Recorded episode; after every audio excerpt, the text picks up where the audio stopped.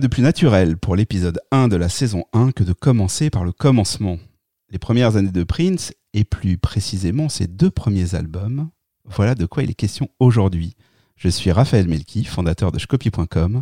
Vous écoutez Violet, le premier podcast francophone consacré à Prince et au Minneapolis Sound.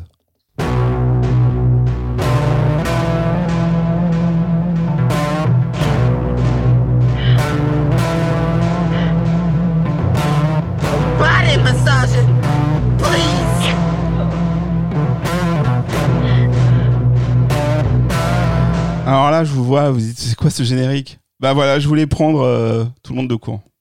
Avec ma chanson préférée. Les habitués euh, du site shcopy.com comprendront et les autres, je vous invite à découvrir ce site qui chapeaute un peu euh, ce premier, enfin ce podcast et ce premier numéro.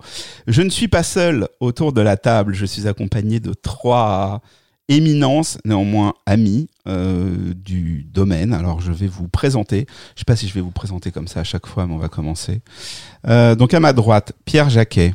Pierre Jacquet, est-ce que je dois communiquer ton pseudo Tu Sur peux, le- tu peux. je C'est le que- fameux Elvis Presley de, de Shcopy. Donc ceux qui ont lu euh, ces c'est lui. articles fleuves euh, le connaissent déjà. Il a de nombreuses euh, cordes à son arc, dont celle de journaliste, spécialiste du cinéma, mais aussi de cette musique, comme vous le savez peut-être déjà.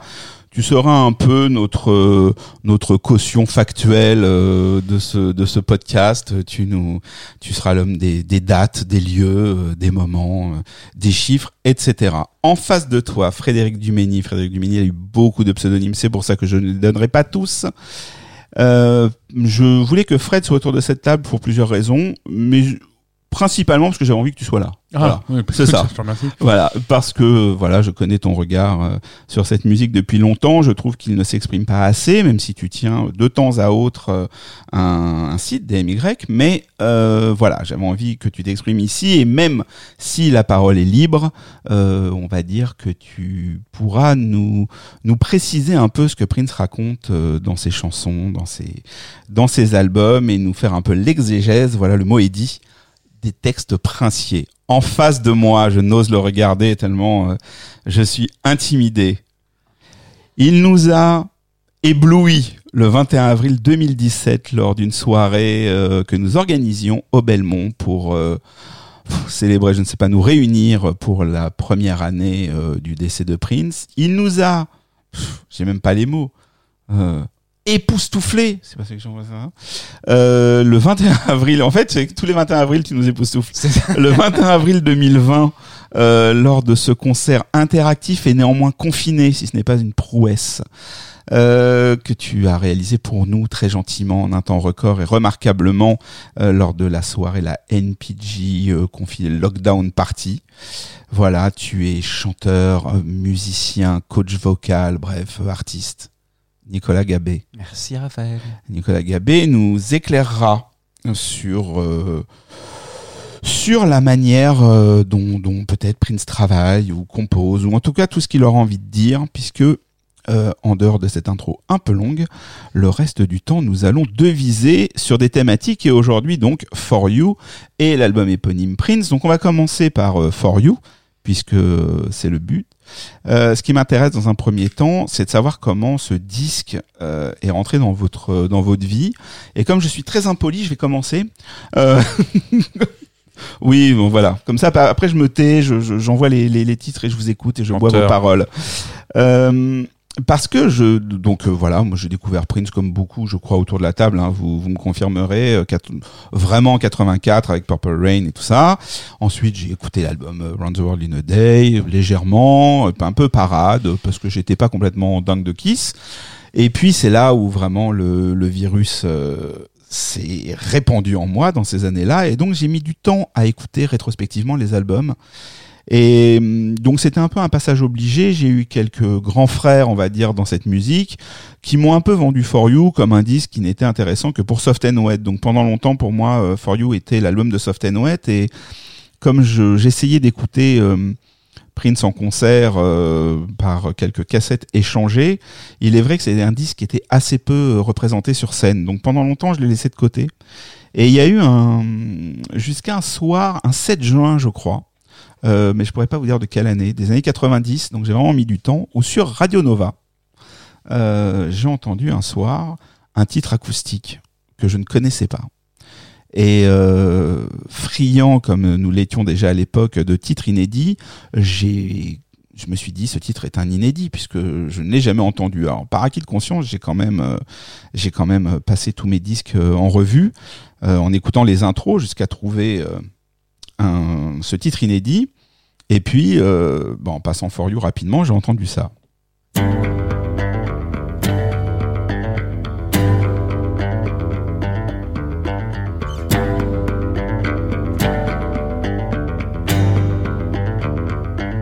Alors bon, bah, je suis passé à côté, quoi. Je me suis dit, tiens, il n'y a pas de titre acoustique sur ce disque. Donc j'ai attendu et pendant longtemps, j'ai cru que c'était un inédit. Et puis, euh, un jour où je manipulais euh, la discographie de Prince en me replongeant dedans, où j'ai dépassé euh, Soft and Wet, enfin, j'ai entendu ça.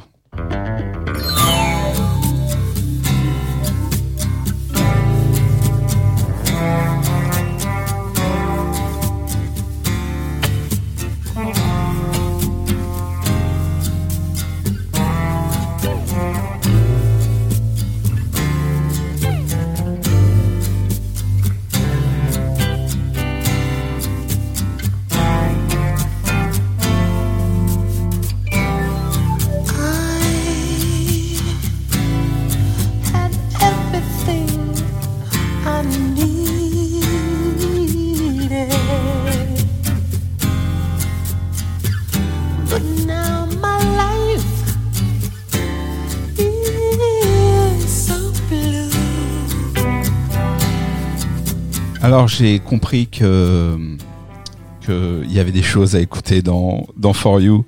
Et ma porte d'entrée finalement n'était pas Soft and Wet ou I'm Yours que je connaissais, mais ça a été euh, So Blue. Et j'ai compris qu'il y avait toujours quelque chose à prendre dans les albums de Prince, même dans son premier. Voilà. Et aujourd'hui, j'avoue euh, volontiers que c'est un disque que j'écoute très souvent et qui fait partie de mes favoris. Voilà pour la petite histoire de For You.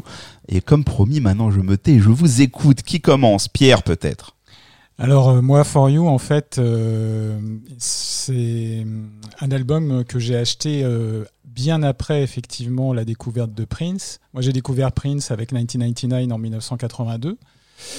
Et ensuite, j'ai continué à acheter les albums, donc Purple Rain, Around the World in a Day, Parade qui ont suivi. Et puis en 87, je suis parti en Italie. J'étais à l'époque, j'étais au lycée. Et euh, je suis allé euh, à Florence et je suis rentré chez un disquaire à Florence euh, et j'ai acheté les quatre premiers albums de Prince en vinyle, donc qui, qui me manquaient, que je n'avais pas.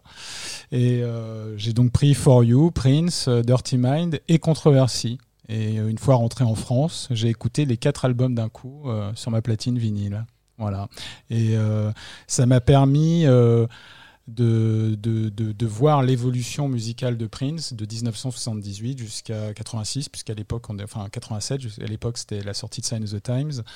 Donc voilà, j'ai fait euh, un retour en arrière d'un coup sur, euh, sur les quatre premiers albums. Et, et pour toi, ce disque, tu l'as pris comme euh, une copie de débutant et peut-être un disque euh, sur lequel on pouvait passer, parce que ça a été le cas de, de nombreux fans, ou, ou, ou quand même il t'a interpellé dès le début? Ça m'a interpellé, mais pas tout de suite en fait. Euh, je pense que à partir du moment où on mûrit et où on prend de l'âge, euh, on, a, on revient sur des choses et on n'a pas le même jugement qu'à l'époque.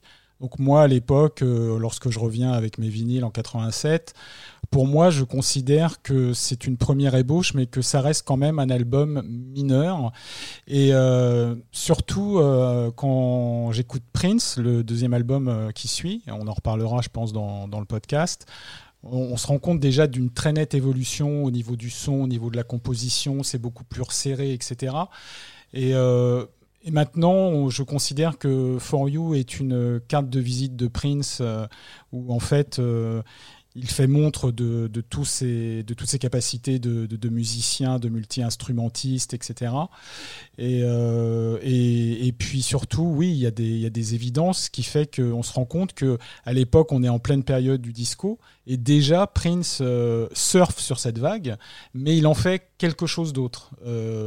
Euh, par exemple, c'est le cas du, de, de Soft and Wet, où on sent que c'est sur une rythmique disco, il en fait quelque chose déjà d'éminemment princier, et, et ce qui va vraiment façonner son son euh, tout au long des années. C'est pas mal ça. hein. Fred? Alors moi, euh, j'ai découvert Prince avec euh, l'album Controversy via une cassette que m'avait fait un copain à l'école. bref. Euh, et euh, le Noël qui suivait, donc ça devait être, euh, ça devait être 82. Oui, c'était 82. Euh, 99 était sorti et je suis allé euh, dans un magasin de musique à Bordeaux qui s'appelait Music Machine, qui était un, disquaire spécialisé dans la musique pour DJ et euh, qui avait donc euh, beaucoup d'imports. Et à l'époque, je pense que For You était un import. Et euh, j'ai acheté les trois premiers albums de Prince, qu'il avait les trois premiers. Euh, voilà, donc avec mon grand-père, j'ai claqué une partie de mon budget de Noël parce que j'étais pas vieux. Euh, et moi, bêtement, euh, j'ai pas regardé les dates sur les disques. Je savais que 1999 venait de sortir, mais moi, je un disque qui s'appelle Prince, et un disque qui s'appelle For You. Mhm. Pour moi, il est évident que le premier, c'est Prince Mhm. Bah oui. comme Madonna, enfin comme plein de gens. Donc j'ai longtemps écouté Prince et For You en sens inverse, en étant persuadé déjà que je faisais les choses correctement et que j'écoutais une évolution musicale, euh, que je trouvais d'ailleurs très cohérente, euh, comme quoi, hein, on entend ce qu'on veut. Euh, et For You, pour moi, au début, était quand même une collection de chansons mièvres avec un soft and wet au milieu qui détonnait, mais tout le reste me paraissait, Mhm. euh, me paraissait très niais. Exactement. ouais. Et d'abord les, les musiques elles-mêmes et puis et puis les paroles que je comprenais euh, peu mais dont euh, finalement ce que je comprenais était principalement les, les I love you, les I want you et les I'm so sad. Euh, il m'a fallu pas mal de temps euh, pour me remettre dedans parce que comme pas mal d'adolescents, il m'a fallu attendre d'arriver à l'âge adulte pour me demander si j'avais bien compris les chansons et, comment on fait pour arrêter de les chanter en yaourt. Et c'est quand j'avais une vingtaine d'années, je pense, que je me suis mis réellement à, à me demander ce que c'était que cet album-là. Et là, euh, là, j'ai vu que dès le début, parce qu'entre temps, j'avais quand même compris euh, que For You était le premier album, que dès le début, c'était pas si simple. Et que Prince, en fait, c'est pas si simple. Nicolas, toi qui as un, et c'est ça qui est bien dans cette table, un rapport à cette musique peut-être euh, moins obsessionnel que nous, même si je sais qu'elle est très importante pour toi, mais peut-être que tu es rentré par d'autres portes à d'autres moments. Enfin, je sais que tu es très libre à l'intérieur de, de l'œuvre de Prince, alors que nous parfois on est un petit peu en train de classer tout ça et tout, et c'est ça qui est intéressant.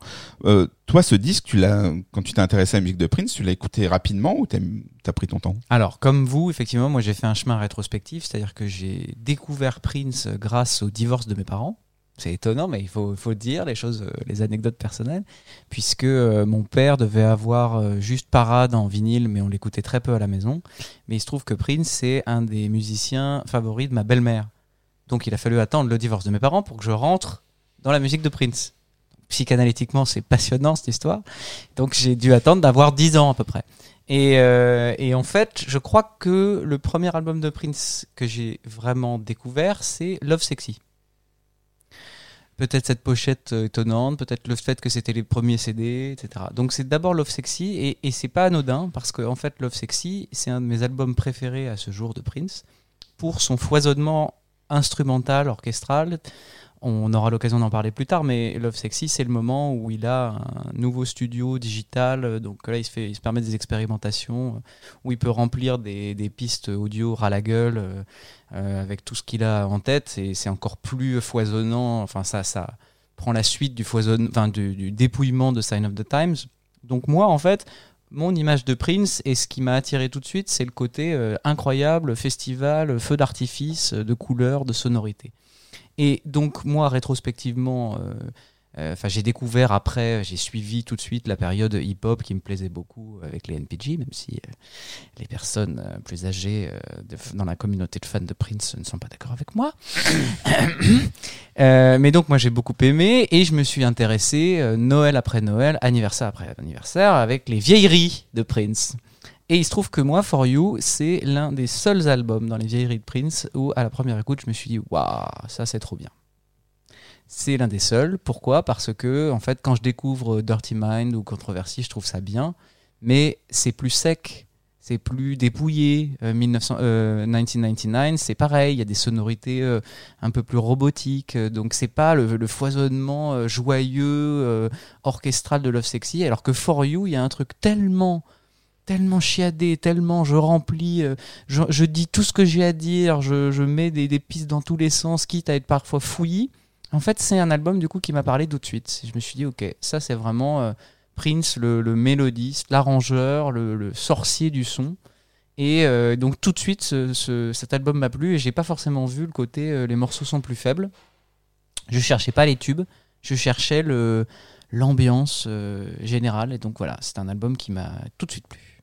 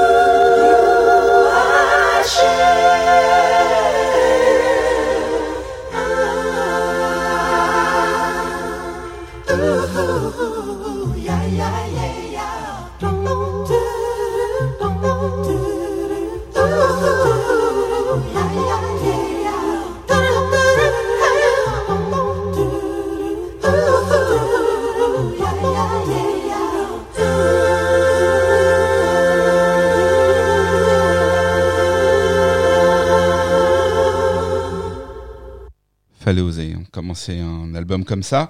Alors Pierre, Oui. justement, ce disque, comment il, euh, il naît euh, dans l'esprit euh, de Prince et comment il arrive sur nos platines surtout? Alors bon, il faut savoir que Prince, euh, entre 76 et 77, euh, il est en relation avec un manager à Minneapolis qui s'appelle Owen Husney. Et euh, Owen Husney fait euh, pour lui euh, des démarchages auprès de plusieurs euh, labels euh, et maisons de disques pour savoir s'ils sont intéressés pour signer euh, ce, ce nouvel artiste. Euh, donc il contacte euh, Sony, AEM et Warner. Et en fait, il y a une seule des trois maisons de disques qui va euh, accepter euh, la condition numéro une de Prince, qui est de produire lui-même cet album. Et euh, donc ils vont le, ils vont le, ils vont le, le- lui donner ces- ces- ce, pouvoir. Euh, après euh, que hum, on lui loue un, un studio qui s'appelle euh, l'Amigo Studio à- à Los Angeles. Devant les cadres de Warner pour savoir si effectivement il est capable d'assurer lui-même euh, tout ce qu'il est euh, capable de faire, c'est-à-dire tenir tous les instruments, avoir euh, une idée de la production, des arrangements, etc. Et, il, fait devant eux, il fabrique devant eux le, morceau Just as Long as We're Together. Et donc ça convainc les cadres de Warner qui donc euh, l'envoie euh, à San Francisco euh, pour enregistrer, non sans lui avoir quand même donné un chaperon en la personne de Tommy Vicari. À un moment, il pense à, Maurice White d'Earth, and Fire. Et puis, finalement, ce sera Tommy Vicari qui a aussi une connexion avec Earth, and Fire, qui, va jouer un peu ce chaperon pour savoir si Prince est effectivement capable sur le long terme de- de finaliser et de produire cet album. Et euh, donc, il y a déjà des frictions qui, qui, qui, naissent entre Prince et Vicari, c'est-à-dire que à partir du moment où, Prince euh, voit Vicari s'app- s'approcher de la, console de mixage, il l'envoie faire autre chose. À la limite, il lui demande d'aller lui faire du café, etc. Prince ne supporte absolument pas qu'on puisse avoir une intervention quelconque sur sa musique. Et euh, donc, il va faire, euh, il va enregistrer euh, For You euh, en quatre mois. Euh, et euh, en avril 78, le 7 avril 1978, sort donc ce premier album. Et euh, For You, le titre qu'on vient d'écouter, en fait, est paradoxalement euh, symptomatique de ce qu'est Prince, puisque, euh, comme on le sait, il va tenir tous les instruments sur cet album, mais ce premier morceau qui ouvre l'album est un morceau a cappella, où il fait lui-même toutes les voix. Et, ça montre bien aussi euh, ce qui va suivre par la suite, parce que on va le voir, Prince ne va cesser de s'améliorer autant dans sa capacité à jouer de tous les instruments, mais aussi de sa capacité à chanter euh, de façon différente, puisque on peut dire que sur les 3-4 premiers albums, il chante essentiellement en falsetto, donc une voix au perché. Et euh, là, on se rend compte en fait que cette voix, si symptomatique, est déjà un instrument pour lui. C'est-à-dire qu'il est capable de faire beaucoup de choses avec sa voix. Et ce morceau est symptomatique de ce qu'est Prince, c'est-à-dire quelqu'un qui a une forte musicalité en lui et qui considère la voix comme un instrument à part entière. Alors c'est vrai que pour euh, pour les personnes qui, qui écoutent ce podcast et qui seraient pas euh, complètement euh, euh, au courant de, de, de, de la carrière de Prince, c'est un peu le but euh, de l'exercice.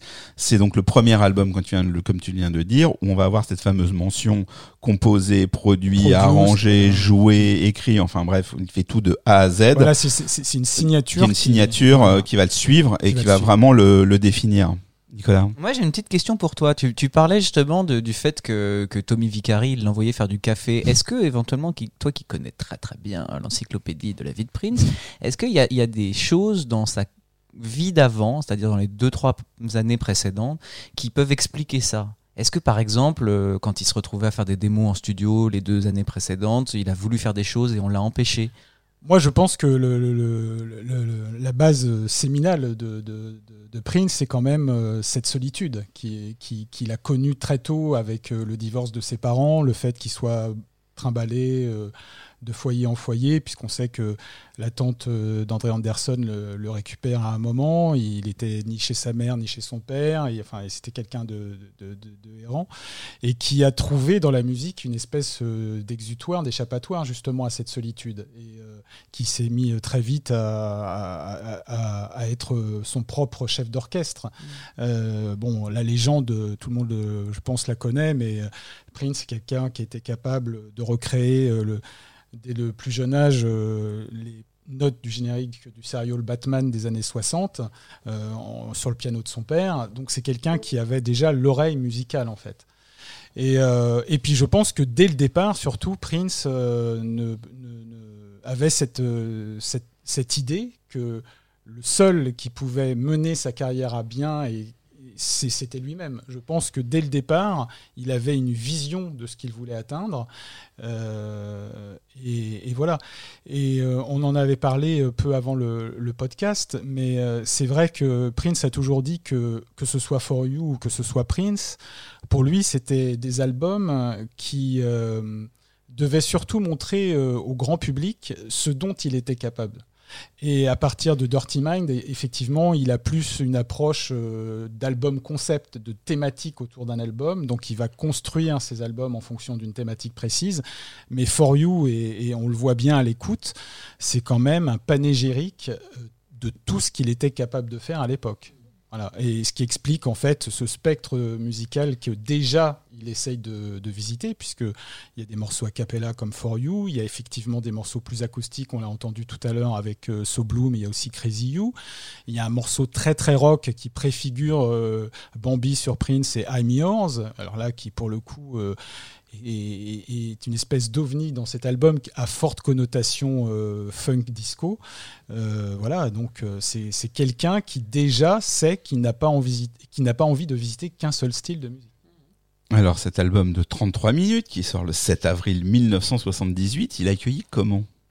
Il est accueilli euh, de façon, alors si on parle des charts, euh, de façon assez moyenne, puisqu'il il atteint la, la 161e place euh, des charts en, tant qu'album.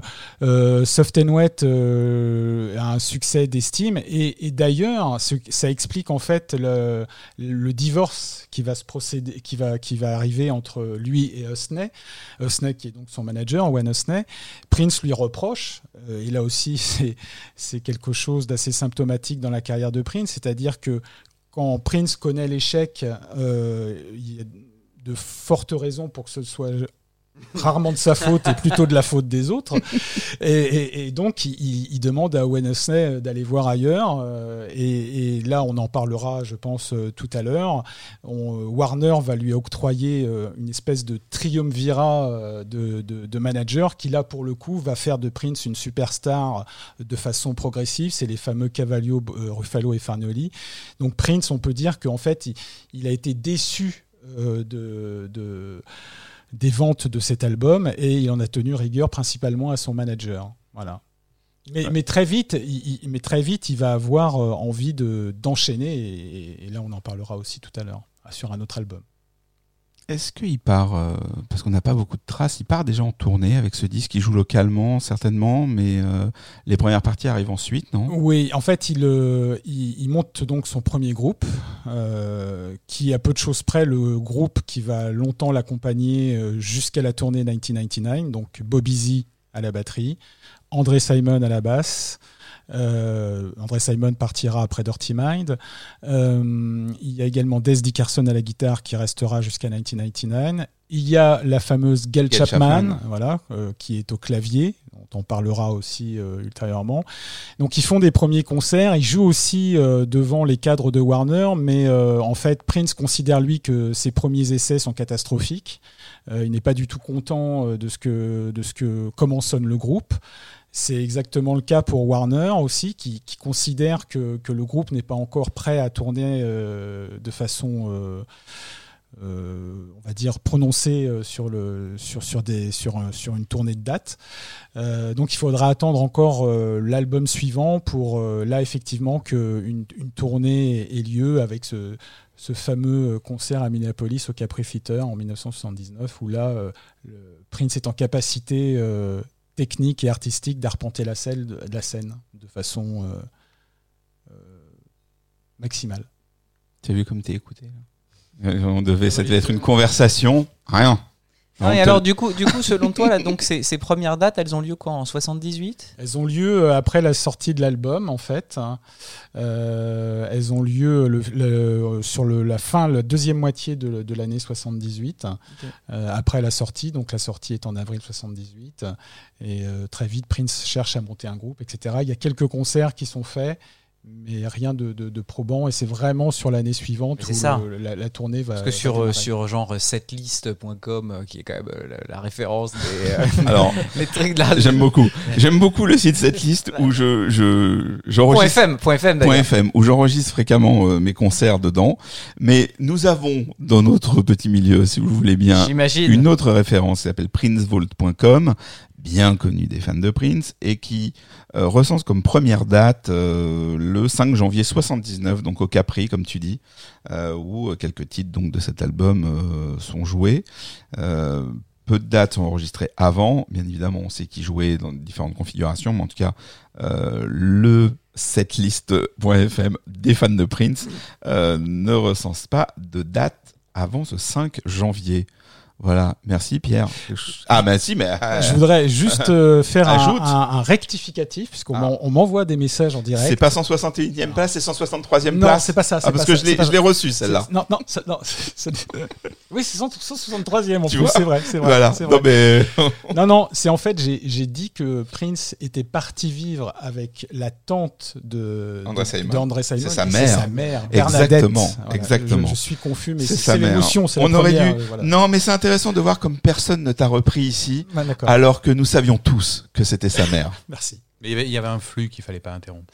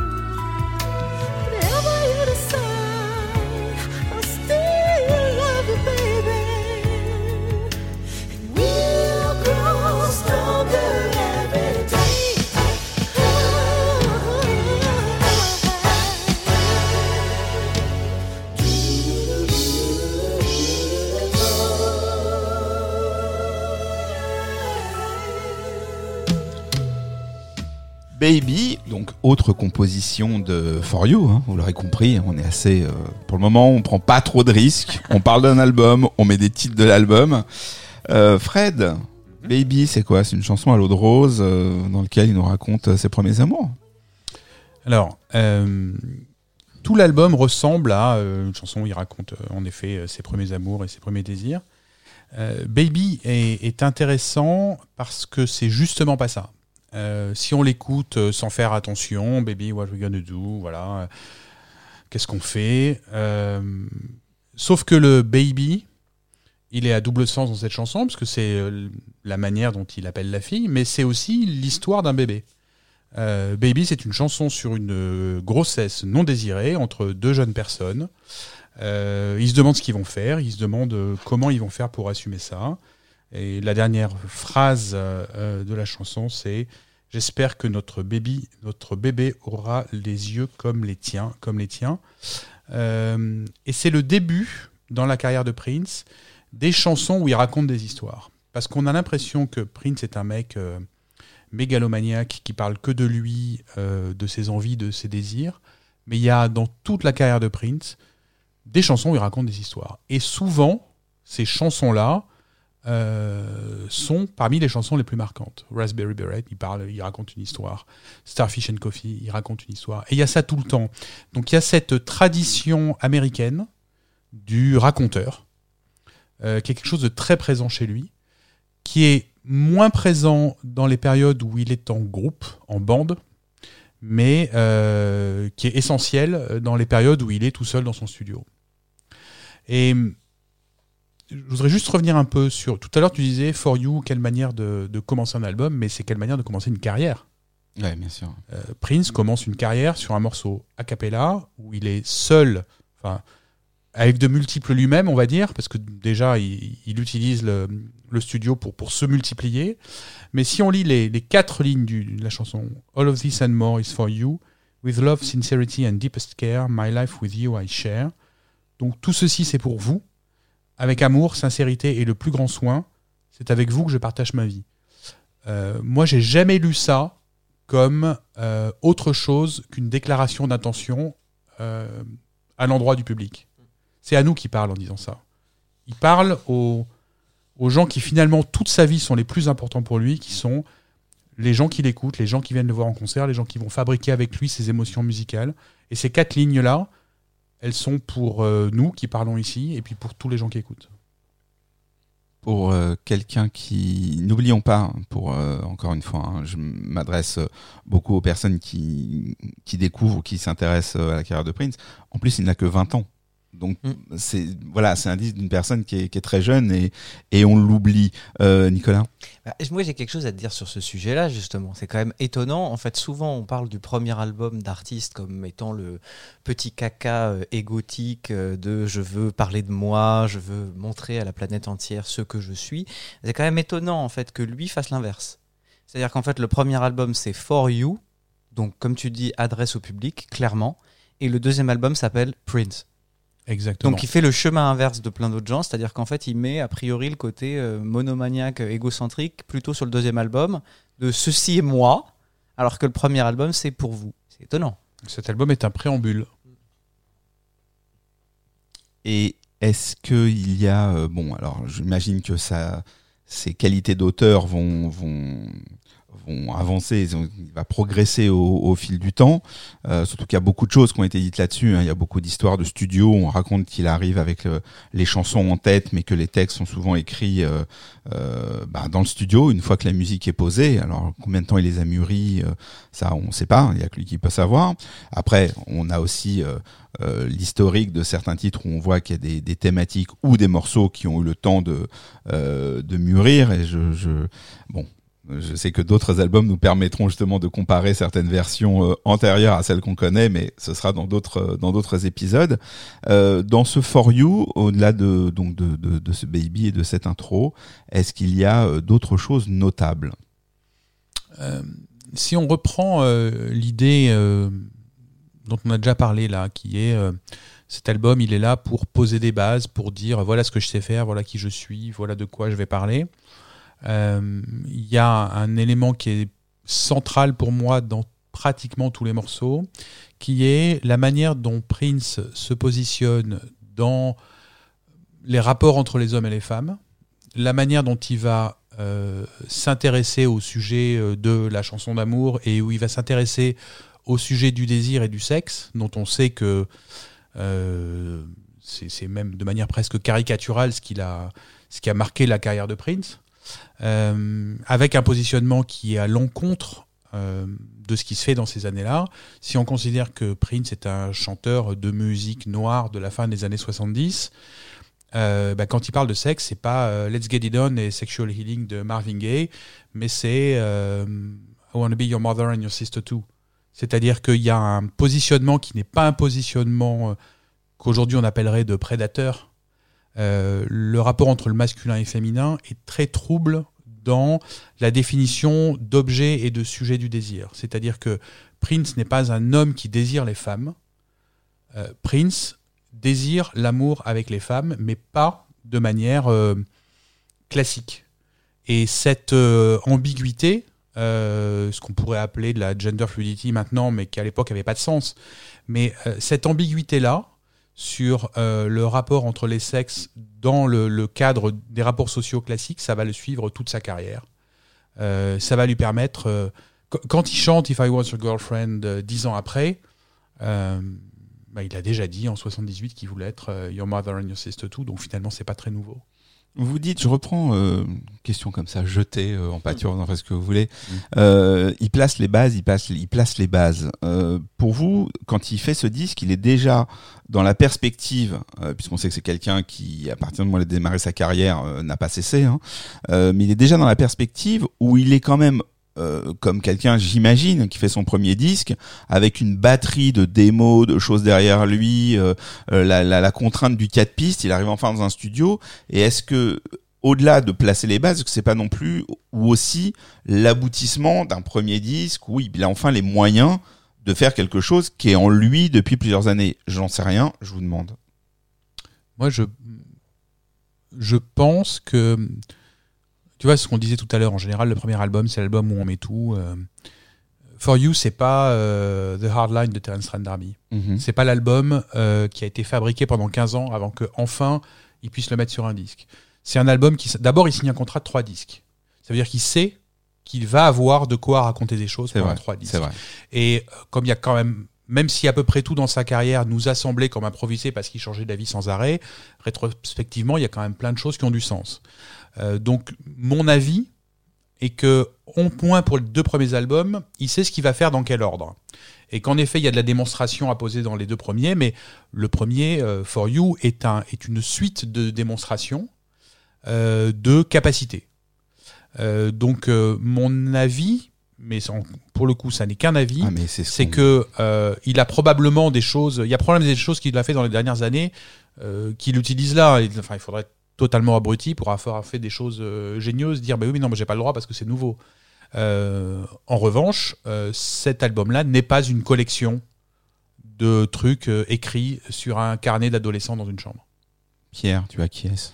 Ouais, moi, j'ai pas, j'ai pas grand chose à, ra- à rajouter par rapport à ce que disait Frédéric. C'est exactement ça. Euh, moi, je, quand on écoute For You, c'est effectivement à la fois quand même euh, une espèce de catalogue euh, du savoir-faire de, de ce qu'il sait faire et de ce qu'il peut faire à l'époque, en 78.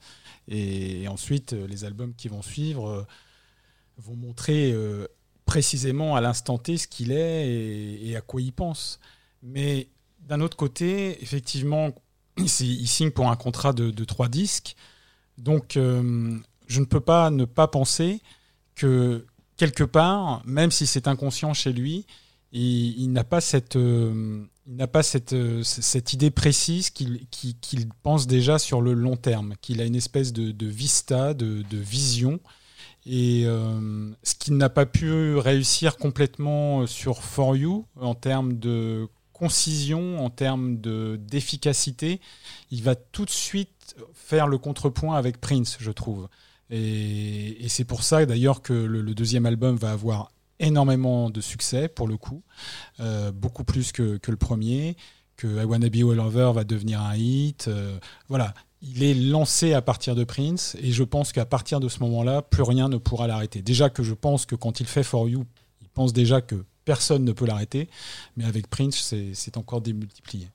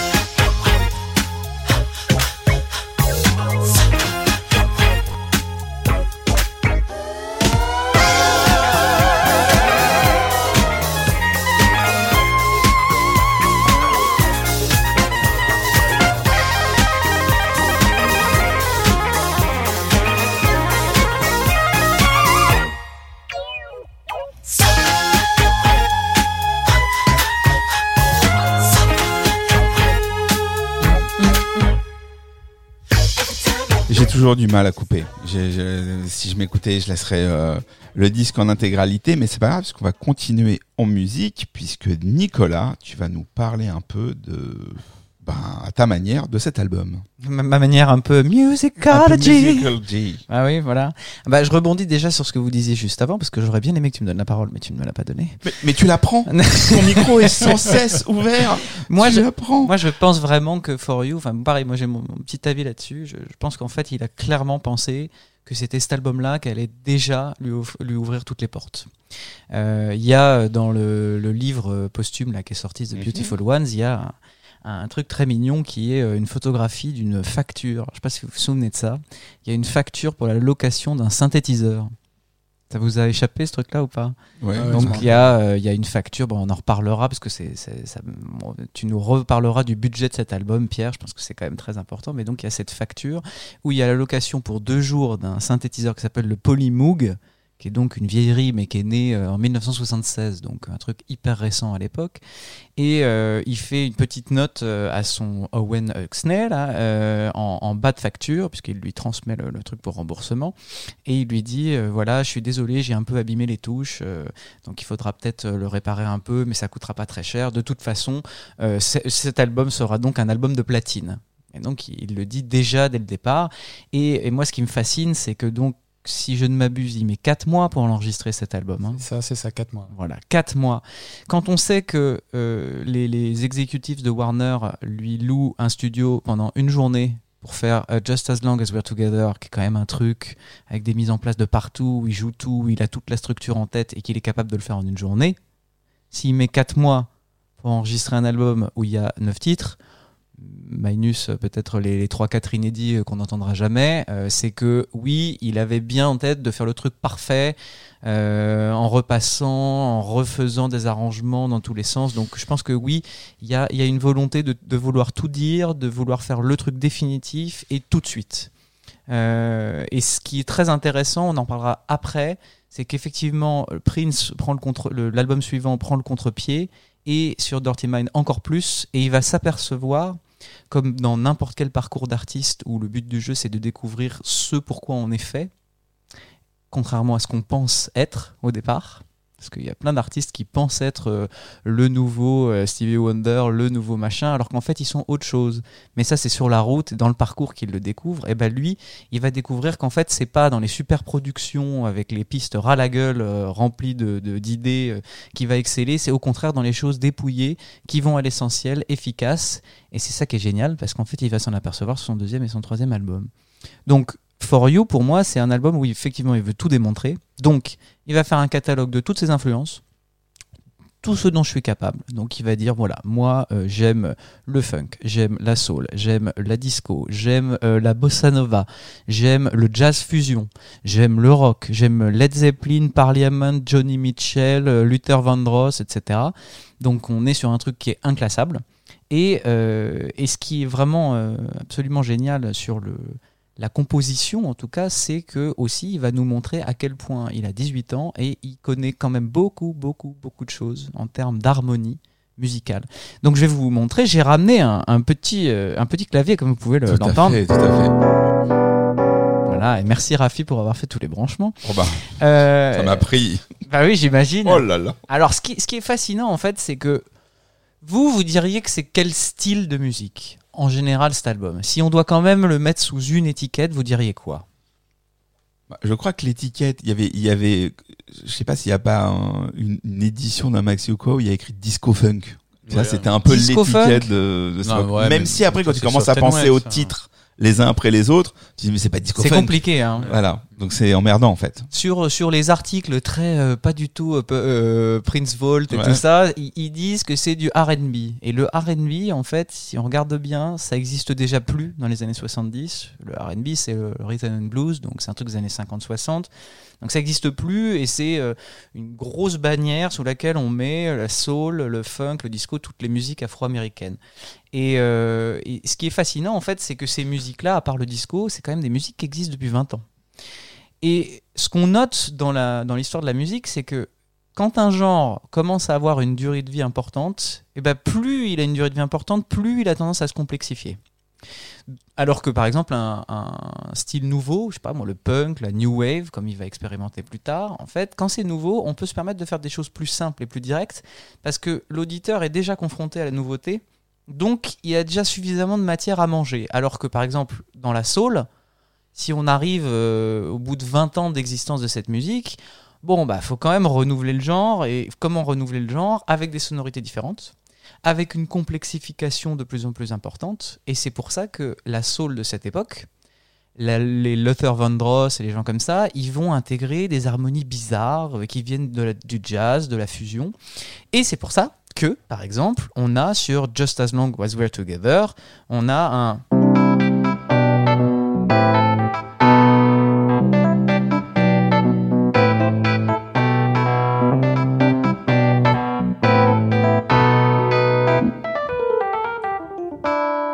juste derrière, il pourrait faire direct. You can live your own. Mais non, il fait pas ça. Il fait.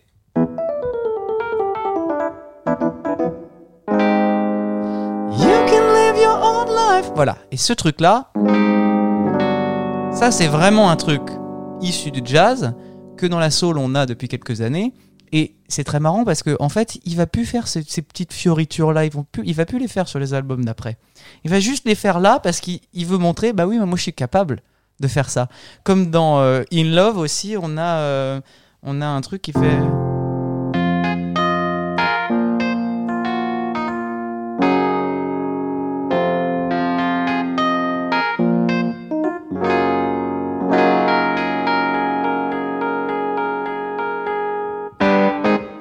Ces trucs-là, en fait, qui n'ont pas lieu d'être parce qu'on pourrait faire des choses beaucoup plus simples, en fait, il va les mettre parce que euh, ça se fait, parce que Stevie Wonder le fait, parce que euh, c'est des petites choses mélodiques qui vont s'adresser surtout aux connaisseurs et aux, aux gens qui ont vraiment une grande culture musicale, parce que je pense que Prince, il a envie d'être tout de suite reconnu par ses pairs.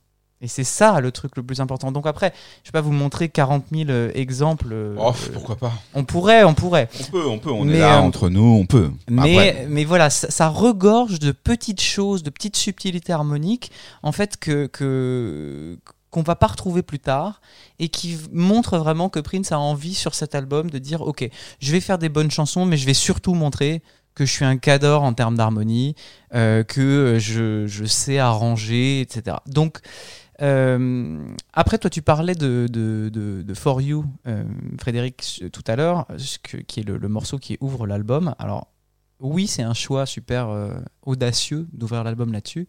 Maintenant, si on regarde l'album d'un de ses mentors, qui est Stevie Wonder, qu'est-ce qui sort en 1976 sur Songs in the Key of Life? Quel est le premier morceau d'ouverture, si jamais il y a des exégètes de cette œuvre? Love in Need, Et ça commence comment?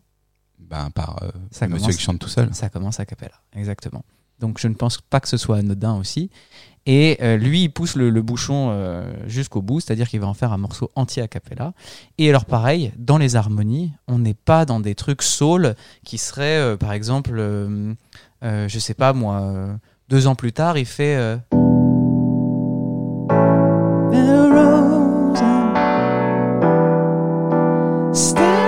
On juste trois accords qui tournent en boucle.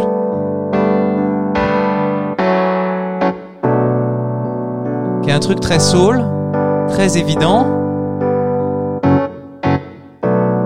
Lui, au contraire, sur For You, il va faire.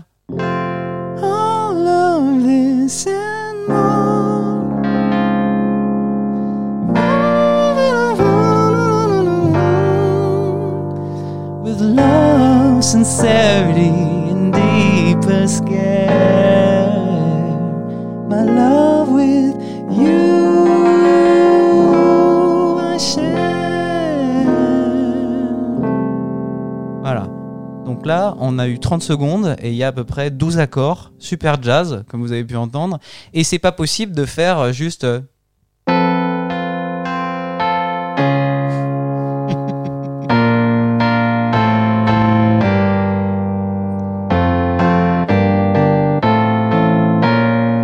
Les mêmes accords hein, que je joue. Mhm. C'est juste que ça sonne pas comme le, le truc que j'ai fait tout à l'heure là. Donc euh, voilà, c'est vraiment l'exemple sur ce premier morceau de même sur la cappella, même dans la soul. Ok, on est au bout d'un genre qui commence à se développer depuis, euh, de, qui, qui se développe depuis 20 ans, et donc forcément, c'est très complexe. Et quand on arrive sur ce marché-là et sur ce terrain, eh ben, il faut montrer euh, patte blanche et il faut savoir qu'il y a eu euh, Marvin Gaye, qu'il y a eu euh, Stevie Wonder, qu'il y a eu euh, Chick Corea, qu'il y a eu Herbie Hancock, qui ont amené à chaque fois leur, leur et qu'on est capable de le maîtriser. Voilà.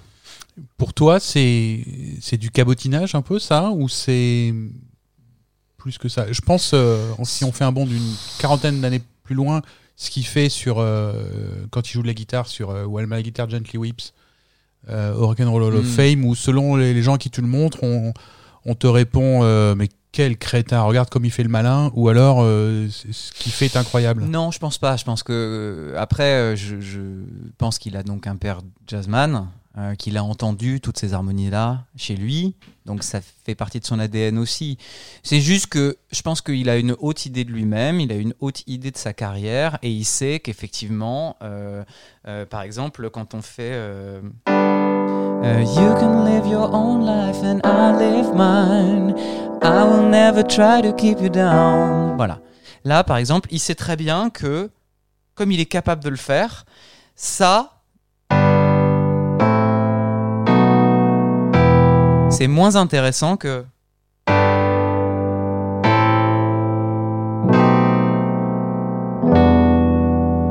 Donc, comme il est capable de le faire, eh ben, il va le faire.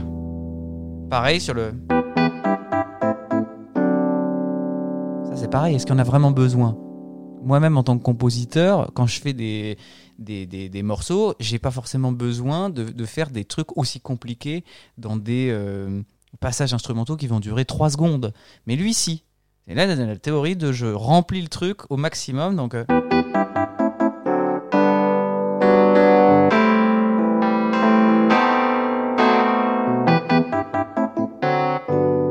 Voilà. Ça dure 5 secondes, hein. et pourtant, là, les changements d'accord, il y en a un paquet. hein. Donc, si, si, je pense que il y a, il y a je veux montrer, je veux vous dire à Stevie, euh, appelez-moi parce que je suis aussi bon que vous et euh, j'ai 18 ans, donc je joue dans la même cour que vous, mais aussi parce que je sais que c'est plus intéressant. Alors, est-ce que c'est plus intéressant pour le grand public? Ça, c'est la grande question, et je pense qu'il va s'en apercevoir pour le, deuxième album. Pour le grand public, les gens s'en foutent un peu de ça. Ils veulent un- une énergie, ils veulent euh, un son en règle générale. Mais lui, il s'adresse à des musicologues là. Il dit euh, Moi, je suis, euh, je suis bon comme vous et, et- je veux vous le montrer. Voilà. Et sinon, j'aurais encore plein de choses à dire, hein, mais je, je pense que il y a un truc qui est vraiment très important sur cette histoire de budget là. Combien donc ça a coûté, Monsieur Pierre? Mais en fait, il faut savoir que Warner lui avait alloué un budget total de 171 000 dollars pour les deux premiers albums et que sur ces 171 000 dollars, il va en dépenser 170 500 sur le premier. Voilà. Voilà, donc il va lui rester que 500 dollars pour l'enregistrement du second, ce qui est très drôle. Donc on peut penser que Warner va, va mettre la main à la poche pour ce deuxième album.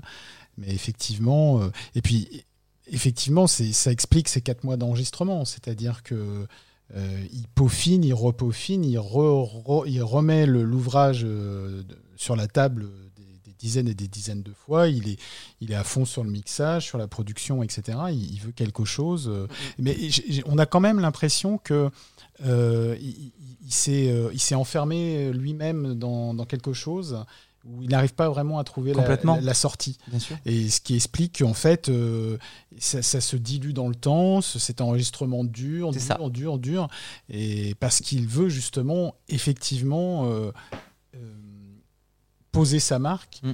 moins envers le public qu'envers, effectivement, tous ses pairs, les musiciens. pairs, exactement. Ça, c'est- évident. Et après, il y a, y a- y a autre chose aussi, c'est que ça, on, on voit après euh, que, que Prince a, longtemps dit, euh, moi je ne fais pas de démo, en fait, quand je fais un morceau, c'est la, la version définitive.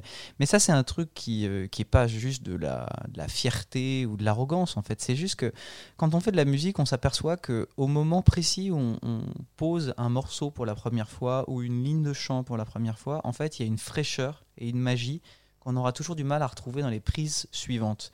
Euh, on dit souvent à un chanteur sois bon dès la première prise parce que à la troisième prise tu n'auras pas la même magie.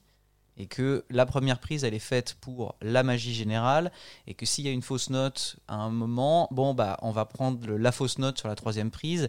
Mais il faut que la première soit bonne. Si la première est pas bonne on va rabâcher le truc et ça va devenir plus scolaire. Et donc je pense qu'il y a cet écueil là que Prince dont Prince n'était pas forcément conscient sur cet album et qui va apprendre sur les albums d'après et qui va faire son succès aussi. Mais c'est que il avait déjà fait des démos de la plupart de ses titres.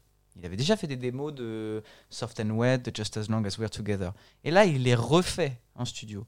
Donc retrouver la magie, ça a dû être un casse-tête pas possible parce qu'il y avait déjà des choses qui avaient convaincu des gens. Il était déjà plus dans le même état d'esprit musicalement. Peut-être qu'il avait déjà évolué vers un son différent. Donc euh, le fait de refaire ça, bah, c'est compliqué. Et puis alors, je... dernière petite chose, truc qui est très intéressant, c'est sur cette fameuse facture là, de- du Polymoog euh, que vous verrez en photo dans, dans le livre de Beautiful Ones. Et bah, combien ça coûte le, le Polymoog qui loue? Ça coûte 50 dollars la journée. Alors j'ai fait ma petite recherche d'inflation. À quoi ça correspond les 50 dollars de l'époque maintenant? 500. 200 dollars. 200 dollars par jour pour la location d'un synthé. Pour aujourd'hui, hein, donc 200 euros. Donc imaginez que juste pour euh, peut-être faire... euh, euh, qui est le solo de Soft and Wet, bon bah il a dépensé l'équivalent de 400 euros actuel. Juste pour ça. Le Polymoog, c'est un synthé qui à l'époque valait 5000 dollars. Donc c'est l'équivalent de 20 000 dollars euh, actuels. Donc il a voulu faire avec des trucs avec que des synthés qui lui ont donné une couleur très actuelle, mais ça coûte un blé fou. Il n'y avait pas forcément ça dans le studio parce que c'était des instruments nouveaux qui dataient d'une année, de, de l'année dernière, tout ça. Donc euh, voilà pourquoi aussi ça coûte très cher euh, de, un, petit, un petit nouveau qui a envie de, de passer beaucoup de temps en studio. Voilà. Bon, on en a des choses à dire pour un premier album.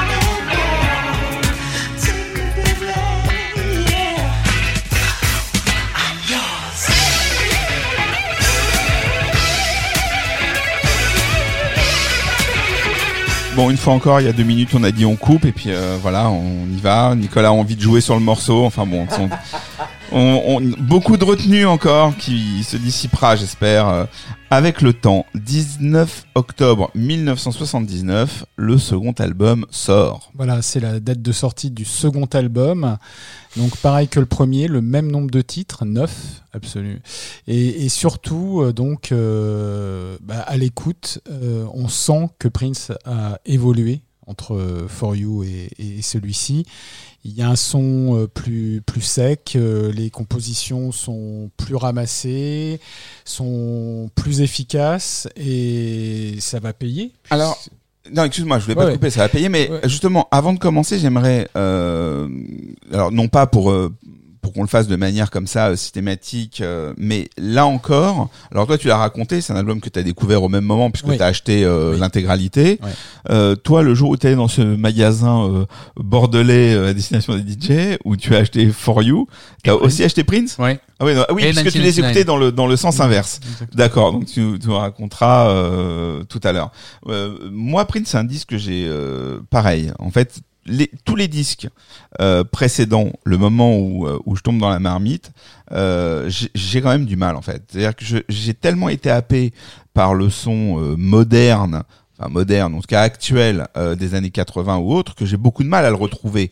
Euh, je suis gamin, pour moi, euh, euh, quand j'écoute euh, un disque de Michael Jackson et que je me plonge dans le précédent, je suis pas complètement, c'est différent, mais je suis pas paumé.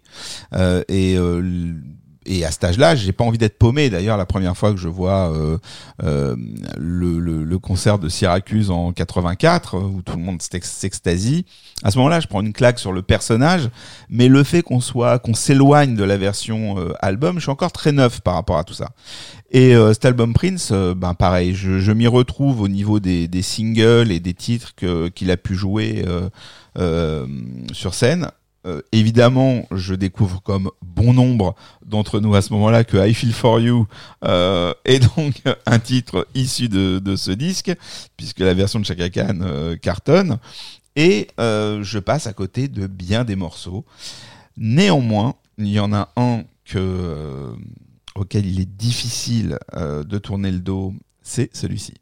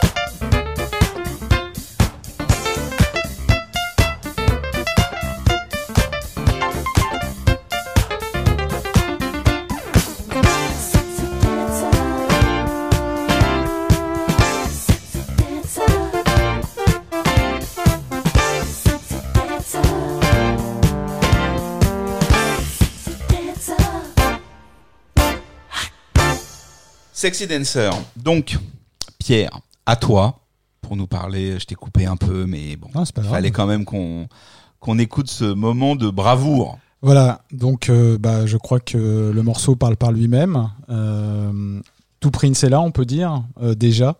Enfin, il va y avoir des choses encore qui vont... je Oui. Frédéric. Non, non, non. Le- non, tout le, La tout base, le Prince la de base. 79 voilà, est là. la- voilà, la base. Non, mais c'est-à-dire que déjà, on, on reconnaît ce son euh, typique de, du, du Minneapolis Sound, cette, euh, cette rythmique euh, très appuyée, euh, ces riffs de guitare euh, hyper funk, et ça se finit avec euh, un solo de piano qui finit d'enlever le morceau. Et, et puis surtout, on sent poindre le, le côté sexuel de Prince avec ses râles tout au long du morceau. Voilà. Ah, fallait bien que j'en dise tu me tends la, tu me tends la perche. Bah euh, J'y vais. Voilà. Euh, C'est- bon, C'est qui la personne qui a fait ce- ces, ces cris? Nadine. euh, Non, c'est un sample de Batman. Ça doit être Kim Basinger. Oui, c'est Kim Basinger. Tu vois? Tu vois? La question valait, avait une réponse. Euh, Nadine n'était pas dispo. Pierre, parle-nous de ce disque. Donc c'est un album qui sort en octobre 79 euh, et qui va effectivement euh, comporter quelques petites pépites puisque le single, le premier single qui va sortir, I Wanna Be All Over, va devenir numéro un des charts euh, Rhythm and Blues, même si le terme Rhythm and Blues ne voulait plus dire grand-chose à l'époque. Euh, il va y avoir effectivement, comme tu l'as rappelé, euh, Raphaël, tout à l'heure, I Feel For You, qui va connaître un nouvel éclairage et une deuxième, euh, deuxième existence avec euh, la reprise de Chaka Khan en 1984 et l'harmonica de Stevie Wonder sur le morceau. Euh, il va y avoir et puis il y a, y a aussi cette cette continuation héritée de For You de, naviguer entre les styles, puisque effectivement on parle de funk avec I Wanna Be Your Lover ou avec Ceci Dancer, mais il y a aussi euh, du rock avec euh, Why, you Wanna Why You Wanna Treat Me So Bad et surtout Bambi qui va être euh, aussi un, un titre qu'il va jouer à partir de, de, de 90 un peu de façon euh, récurrente sur scène et qui est une de ses, un de ses moments de gloire scénique où il fait montre de tous ses pouvoirs de, de guitariste. Donc, euh, et puis il y a cette, euh, il y a effectivement cette compréhension euh, que par rapport à For You, il faut qu'il aille à l'essentiel euh, et il y va. Et il y a aussi ces balades absolument, absolument très, très, très bien troussées, très, très bien tricotées, avec des arrangements hyper fins. On pense à euh, Still Waiting, par exemple. Euh, voilà, absolument. Ça te trouble Tu n'as pas envie de parler en Oui, me- ça me trouble. C'est mon côté, mon, c'est c'est mon côté dyslexique qui fait que d'un coup, euh, quand la musique rentre en jeu, je, je suis perturbé. Mais ce- non, ce n'est pas Non, grave. mais c'était- c'était c'est- bien. c'était. Euh, je ne sais plus où j'en étais. Qu'il faut qu'il aille à l'essentiel. Oui, qui va, qui va à l'essentiel. Ouais. Et, et je pense que c'est c'est ça qui. Et d'ailleurs, euh, on, on le disait tout à l'heure, on parlait du budget, effectivement. Bon, il faut. Euh, Bien sûr que Prince n'a pas enregistré Prince avec les 500 dollars qui lui restaient. Alors justement, c'est la question que j'allais te poser. J'allais dire, tu nous as laissé avec les 500 dollars. mais alors, comment a-t-il fait? Je pense que Warner, dans sa grande mansuétude, lui a donné une petite rallonge. Et, euh, et puis c'est surtout pour montrer aussi que euh, à l'époque, euh, on n'est pas encore euh, avec euh, cette guerre ouverte entre Prince et Warner. Au contraire, Ah, on est loin. on en est loin et euh, je pense que Warner est très content d'avoir signé Prince Ils- parce qu'ils savent, je pense qu'ils ont été aussi ils, ont perçu le potentiel euh, de, l'artiste et de, ce qu'il allait pouvoir donner dans, le futur. Donc ils lui ont donné effectivement une rallonge pour enregistrer cet album. Et preuve, euh, s'il en est qu'il il a compris euh, la leçon entre guillemets de For You, c'est que si For You a pris 4 mois à être enregistré, il n'a mis que 4 semaines à enregistrer Prince, avec 2 semaines supplémentaires pour ce qui concerne le mixage final. Donc on est sur un total de 6 semaines. Voilà. 100 balles, il faut- faut- voilà, il fallait, il fallait aller vite, effectivement. c'est- je pense que c'est avec cet argent-là qu'il a écrit les paroles de Sexy Dancer d'ailleurs. Parce que je... je te remercie d'avoir choisi ça. Je peux vous, On en vous en faire l'exégèse si vous voulez. En français, c'est euh, dans ce sexy, dans ce sexy, dans ce sexy, euh, tu me fais crier le corps. Dans ce sexy, tu me fais envoyer la crème. Euh, quand tu me masses le corps, j'ai si chaud, si chaud. Dans ce sexy, fais cette danse sexy, fais cette danse sexy. Merci. On, j'ai- j'ai- on- on a hâte de, de, de ta chronique. on, a- on sent, on sent- on sent on bien que c'est la chanson. ouais. On sent bien que c'est la chanson On a- préférée ouais, bah, de, sur- de Frédéric sur, sur, sur, ce, sur les sur paroles. celui-là. Euh, par contre, alors, alors je te pose la question. Donc l'album sort. euh, Et le- donc il y a toujours cette mention produced, arranged, composed Exactement, performed by, by Prince qui va, qui va, qui va le suivre hein, tout au long de sa carrière. Donc c'est toujours pareil. euh, il est bien conscient qu'il doit annoncer au monde qu'il est l'homme qui, qui est seul maître à bord sur son œuvre, sur son bateau, et, et- et voilà. Alors pour les néophytes absolus qui seraient tombés euh, sur ce podcast par hasard, on ne l'a pas dit, mais cet album s'appelle Prince. Tout à l'heure, euh, Fred l'a rapidement dit, mais il choisit donc un album éponyme pour ce deuxième disque. Absolument. Je sais Très pas bizarre. si euh, c'est un détail euh, qui veut dire beaucoup pour vous ou pas, mais en tout cas, euh, il était important de le mentionner. Euh, Bah si, non mais c'est oui, hyper non, important je parce pense, que c'est ce pour qu'on ça que c'est je ce lance. disait. Ça s'appelle vous tendre la perche. Non mais c'est ce qu'on disait exactement tout à l'heure, c'est-à-dire for you, c'est ça peut vouloir dire plein de choses. Ça peut vouloir dire euh, pour toi euh, ma copine, euh, c'est mon, cadeau. Ça peut être pour toi le public, je, m'offre à toi. Ça peut être pour toi Stevie, pour toi Herbie, pour toi Luther, je suis des vôtres.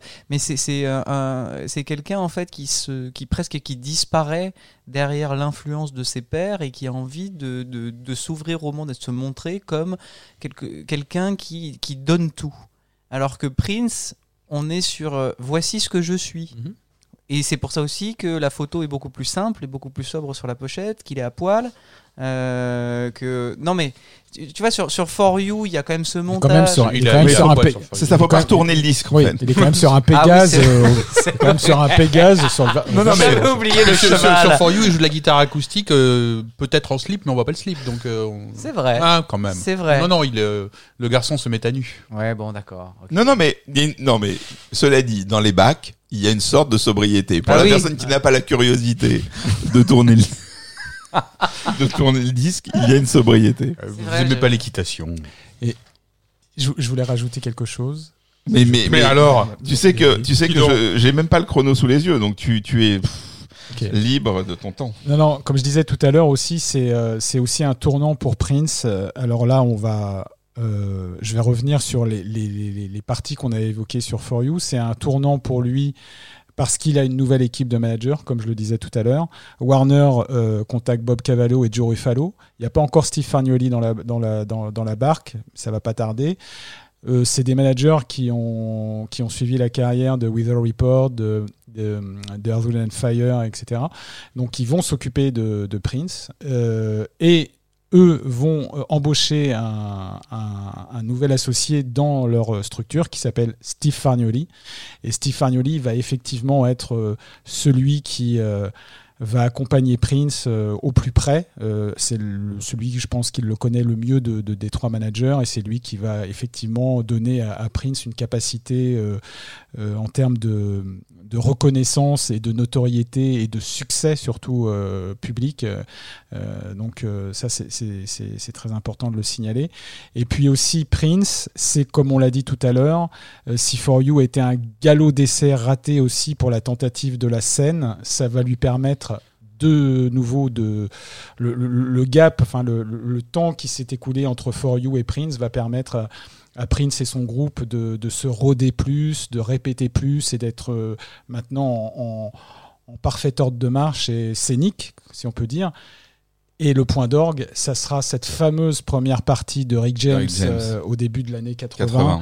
où Mhm. effectivement il va mettre minable Rick James euh, pendant toute la tournée puisqu'il fait la première il assure la première partie de Rick James il va y avoir des tensions entre Rick James et Prince euh, euh, bien connues de, de- des fans je pense Mhm. euh, voilà donc ça se passe très mal en coulisses l'ambiance est, est est tendue et, et voilà et donc si si Prince et For You sont, ont permis euh, d'être les premières pièces de l'édifice discographique, cette première partie de Rick James va vraiment sonner euh, l'aspect euh, scénique fulgurant et qui, va, qui ne va pas cesser de, de- de croître au fil des ans en ce qui concerne euh, le- les tournées en fait. Il y a eu effectivement une tournée, un Prince Tour, donc il y a vraiment quelque chose qui a été construit autour du disque, ce qui n'a pas été. euh, le- Oui, et puis il a même fait, il a même fait des, des- des signatures euh, dans les magasins de disques.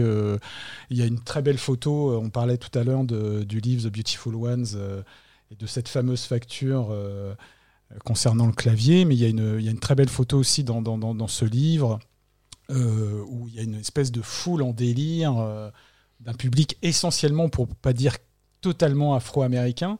Euh, je crois que c'est une signature qui d'ailleurs qui a lieu dans un magasin de disques à Minneapolis où, euh, c'est un peu la, folie furieuse.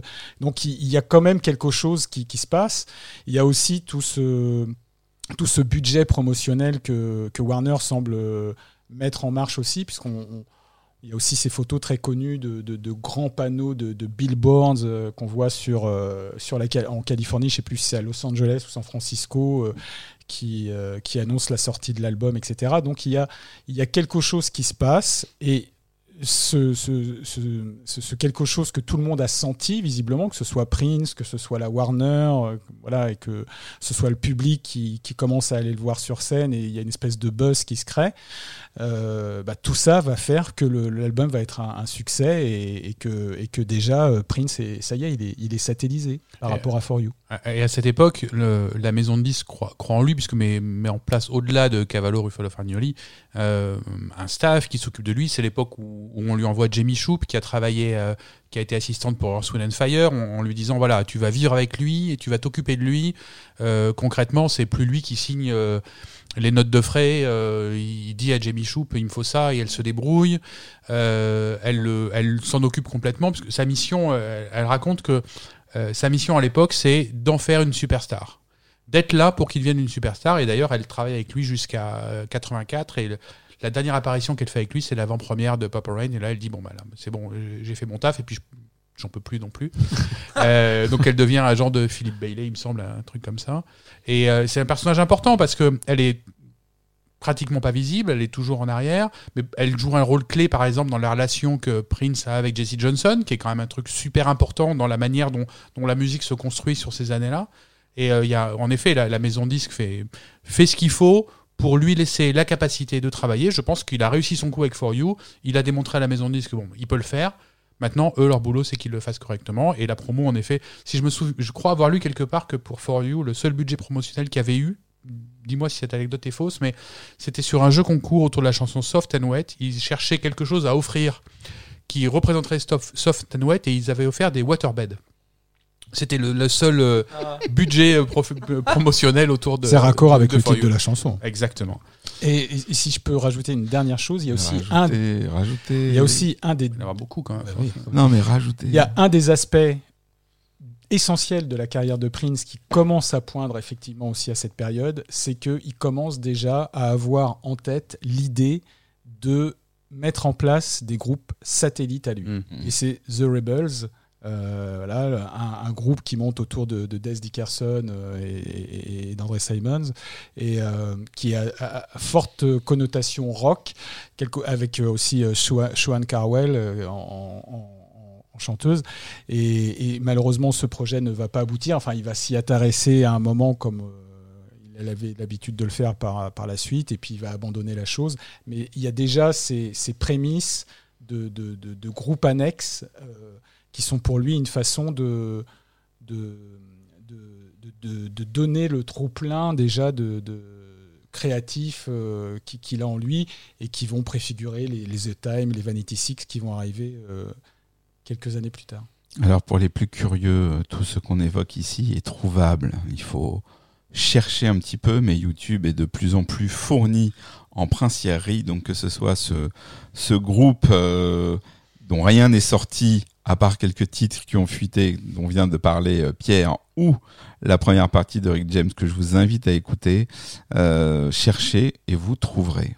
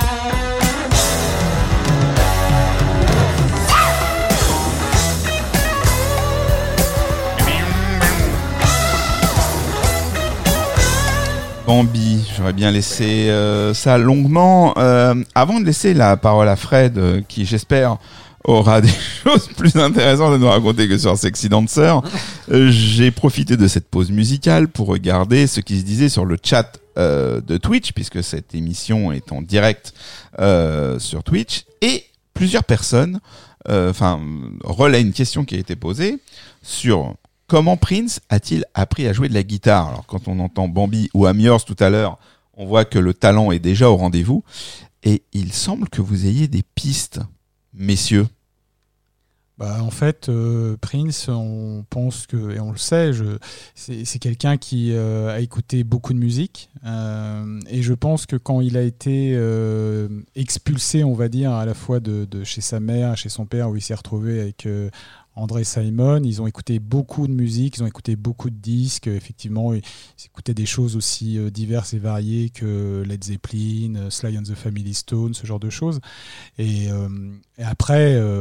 il faut savoir que Prince a monté des groupes très jeunes, avec Champagne et Grand Central.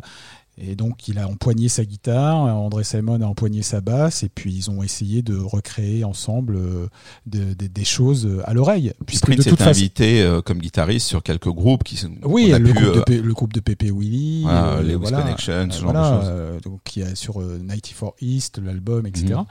Et, euh, et puis il faut, il a, je dirais, il a, il a appris la guitare comme il a appris le piano en fait. Il a appris le piano parce qu'il a écouté son père, parce que il a cette capacité Il faut savoir, il faut le rappeler, il faut le re-redire que Prince ne sait pas lire la musique, que c'est un autodidacte complet que euh, sa connaissance de la musique, il l'a parce que il, euh, a une oreille euh, absolue, je pense, et qu'il est capable de recréer à l'oreille ce qu'il entend.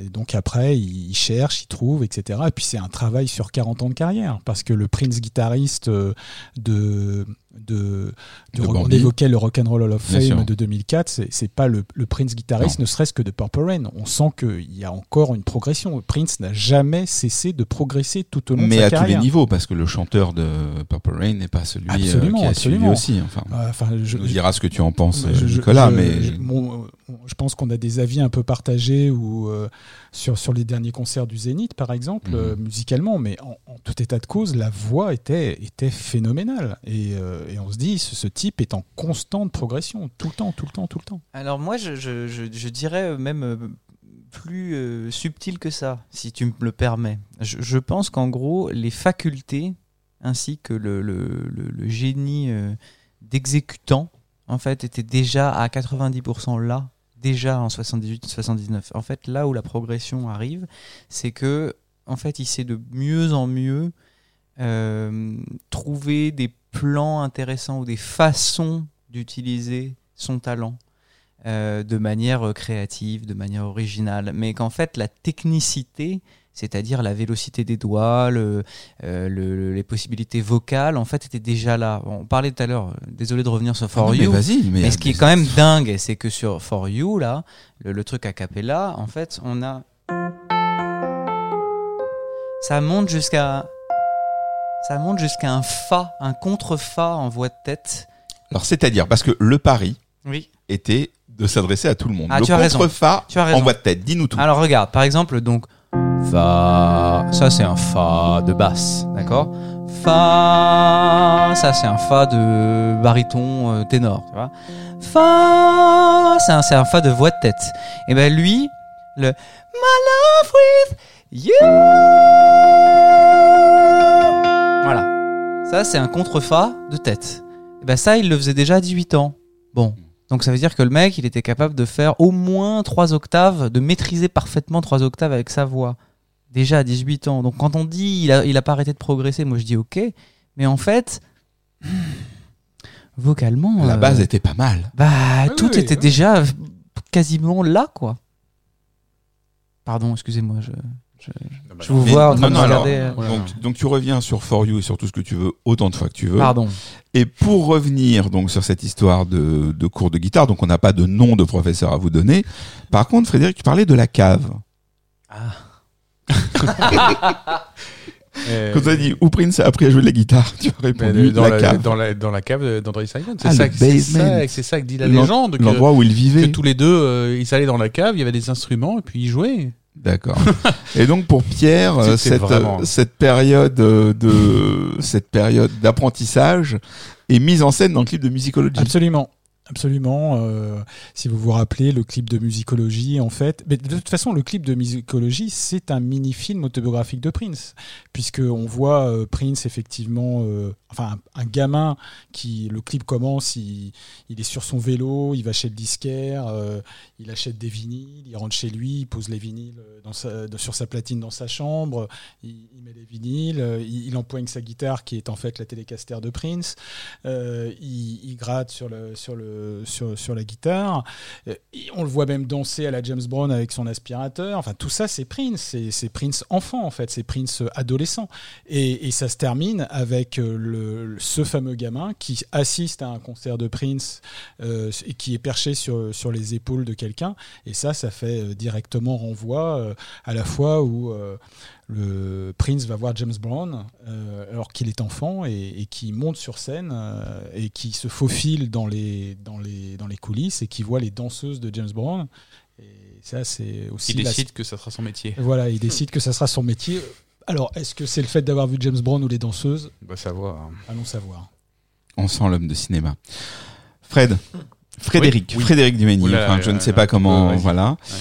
Euh, ces, ces mots, ces mots dans Prince, est-ce qu'ils évoluent? Est-ce qu'il est toujours sur les mêmes thématiques? Euh, Alors, est-ce qu'il y a... il, euh, oui, les thématiques, elles restent quand même. C'est-à-dire que euh, euh, les femmes, euh, le sexe, euh, dans cet ordre-là et dans un autre ordre, reste quand même au cœur de, euh, de, de ses préoccupations. En même temps, c'est au cœur des préoccupations de 99% de la musique populaire depuis 70 ans. Je croyais que t'allais me dire des gens qui ont 20 ans. Je me souviens pas, tu sais. Euh, en revanche, ce qui change, c'est quand même sa, euh, sa capacité à écrire des histoires de manière un peu plus imagée avec le temps. C'est-à-dire que son, sa plume euh, se, se précise un peu. Euh, on sent qu'il y passe plus de temps. Ce que tu disais un peu plus tôt, euh, d'après ce qu'on sait, il arrivait, il faisait la musique et puis euh, sur euh, sur un carnet, il mettait des paroles pour que les paroles sonnent avec la musique euh, et quelque chose qui, qui, qui, qui demande un peu plus de travail avec les années. Euh, il écrit quelque chose qui est très intéressant, c'est que dès cet album-là, euh, euh, sur l'album Prince, il y a deux chansons, I Feel For You et je sais plus laquelle, tu vas me dire ça, qui sont écrites pour Patrice Rushen. Il les envoie, elles sont renvoyées, donc il y a deux chansons qui sont écrites là-dessus, qui sont des chansons ch- faites pour être chantées pour une femme. Patrice Rushen étant pour les, les, néo- les néophytes une femme. Patrice Rushen, c'est Forget Me Nots, euh, dont Prince est amoureux euh, de manière euh, indirecte. euh, enfin non, on est amoureux à, à cet âge-là. Il essaie euh, de faire ce qu'il a fait avec beaucoup de femmes ensuite, de leur écrire une chanson pour les attirer. D'ailleurs, Patrice Rushen joue sur euh, quel morceau Dis-moi, elle est, joue, elle, elle est non créditée sur.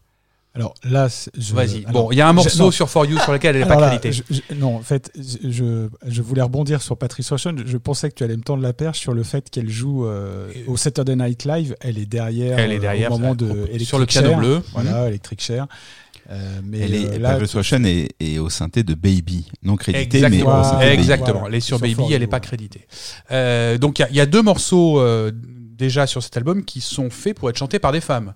Euh, I Feel For You et I Feel For You qui sera un succès chanté par une femme. Donc on- c'est un peu ce que je disais tout à l'heure. Déjà, les limites sont pas très claires. Il est capable d'écrire une chanson d'amour, deux chansons d'amour, qui chantées par un homme ou par une femme, finalement, ça fonctionne de la même manière.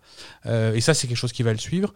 Non, sur Bambi, il y a un, un point intéressant qui est que euh, Bambi est une chanson euh, qui parle d'homosexualité euh, féminine, puisqu'il veut euh, draguer une fille, il n'y arrive pas. Il s'aperçoit que cette fille est avec une autre fille et il essaie de la convaincre que c'est mieux avec un mec. Au premier degré, c'est lu comme ça. On a sur toute la carrière et la vie de Prince un rapport à l'homosexualité qui est assez étonnant. Pour quelqu'un dont, on va dire, extérieurement, on n'a quand même pas l'impression que, en termes de, posture, de, euh, de look, il soit très versé sur la masculinité forte. Pourtant, euh, et il a dans son groupe donc Wendy et Lisa euh, qui sont au cœur du groupe, qui sont euh, ensemble et il peut pas l'ignorer puisqu'il recrute Wendy parce que c'est la petite amie de Lisa et qu'elle vient euh, à la fin des répétitions. Euh, pourtant, euh, pendant toute sa vie et jusqu'à tard, puisqu'un morceau qui s'appelle De Bourgeoisie, c'est quoi? C'est 2000. euh, le morceau De Bourgeoisie, c'est 2006, euh, 2007 oui, dans ces eaux-là. 2006, oui. Où là encore, il en remet une couche sur euh, une histoire avec une fille où il lui dit, mais euh, quand même qu'elle vit une vie euh, dans le péché, euh, the dirty world, parce que euh, elle, euh, elle est avec d'autres femmes. Bambi, c'est déjà ça. Il y a, euh, c'est mieux avec un mec. Pourtant, il est encore dans un moment où il fait les choses de manière encore un peu non agressive, puisque après lui avoir dit c'est avec un, c'est euh, c'est mieux avec un homme. Le couplet d'après, juste après, il dit Bon, ok, peut-être que c'est parce que je suis trop jeune, peut-être que je suis parce que je suis un peu naïf, que je comprends pas, peut-être que tu t'amuses vraiment. Et donc, il y a cette ambiguïté quand même qui est là, euh, et qui va le suivre tout le temps. Euh, les rapports entre les hommes et les femmes, ils sont ambigus. Qui fait quoi? C'est ambigu. Euh, et en revanche, et ça, je, c'est un, je sais que c'est un sujet qui, perturbe pas mal de, gens parce que Prince a quand même l'image d'un type plutôt tolérant sur ces sujets-là, et pour une raison euh, difficile à comprendre, en tout cas pour moi, euh, il a l'air de bloquer sur le sujet de, l'homosexualité, ce qui doit être euh, surprenant pour plein de gens qui, même maintenant, pensent que, Prince était gay, d'ailleurs. Euh, Combien de temps? Dans les années 80, euh, qu'est-ce qu'on a entendu, ça? Qu'est-ce qu'on l'a entendu, c'est clair. Euh, encore maintenant, hein, je, encore très récemment, lors d'un, d'une soirée euh, euh, sur le stream, il y a quelqu'un qui est arrivé et qui est allé directement sur ce sujet. Donc oui, oui on est, on est là-dessus. Bon, bah quand même, pour ces deux premiers disques, il y a... Ah, il y a du matériel. Il y a du matériel. Attends, non, non, non, il y a, y a- Non, y plein, plein, plein de choses déjà. plein de choses déjà. Bon, est-ce que vous avez envie de rebondir là-dessus ou est-ce qu'on s'écoute un petit euh, I Wanna Be Your Lover?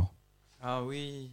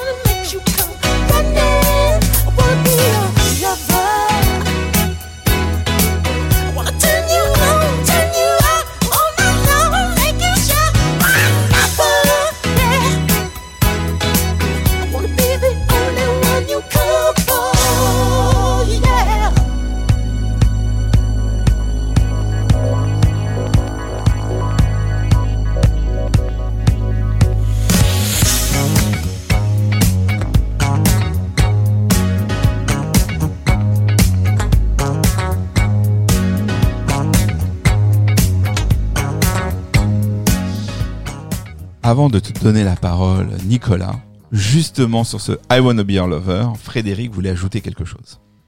Oui, alors j'ai été imprécis euh, il y a quelques secondes, donc je sais que s'il y a des gens de mon entourage qui m'écoutent, euh, ils vont m'insulter. Euh, donc I Feel For You était bien destiné à Patrice Rushen, I Wanna Be Your Lover était au sujet de Prince et de Patrice Rushen, donc pas pour elle, mais à son propos. C'est ce qui se disait. C'est ce qui... Ouais, Ouais. va savoir. Nous prenons- Va savoir. Aujourd'hui, sur, quand tu, quelque chose est diffusé sur Internet, il faut prendre énormément de précautions. J'ai fait mes propres recherches. Bah, ça semblait pas euh, très clair. et Voilà, Malgré les nombreuses pages qu'on vous entend tourner tout au long de ce programme, vrai. je ne suis pas sûr Eh bien voilà. que nous ayons l'information. Mais ce n'est pas grave, on vous pardonne, nous sommes ici entre amis. En parlant d'amis, monsieur Nicolas, c'est à vous. Alors Prince, euh, deuxième album. Donc oui, il y a une évolution, très clairement. Donc euh, Pierre a déjà vendu la mèche en disant que c'était un son plus resserré, des compositions plus efficaces. Alors euh, moi je dirais effectivement que dès le premier morceau, on, on a l'expression d'un nouveau Prince qui débarque et qui va dépendre de plein plein plein de facteurs, qui va dépendre d'un d'un choix de musique, c'est-à-dire que autant sur For You, on était sur un patchwork, un potpourri de R&B contemporain euh, qui veut donc tout dire et, et rien dire en même temps. Là, on sent que il choisit le funk comme base testamentaire de sa musique. Et ça, c'est hyper important parce que même si sur la phase B euh, de l'album, euh, ça se barre un peu en couille avec euh, Bambi et le hard rock, With You qui est un bon slow de blanc, Still Waiting qui flirte avec le boogie woogie un petit peu, on a quand même les trois premiers morceaux qui sont quand même du funk, qui verse un peu vers le rock, mais c'est pour ça aussi, à mon avis, que de manière évidente, l'album fonctionne mieux, que les singles sont plus des tubes, parce que c'est identifiable. Quoi. On a une face A qui est quand même beaucoup plus cohérente que euh, euh, n'importe quelle face de For You, où euh, chaque morceau a son identité propre. Donc ça, c'est la première chose. Euh, je, je pense, à titre politiquement incorrect, aussi, il y a eu peut-être plus de succès parce que il y a un feeling un peu plus blanc sur ce deuxième album. Que euh, For You, en fait, c'est tout l'héritage des musiques soul, funk, disco, mais afro-américaines. On est sur des harmonies soul, on est sur, oui, je pense, des, des- des- façons de chanter, en fait, qui existent surtout dans- chez les artistes afro-américains. Et euh, c'est là qu'on se rend compte avec Bambi euh, qui, qui pousse le bouchon du hard rock euh, un peu plus loin que I'm que sur Still Waiting, ça pourrait être une belle balade de blanc.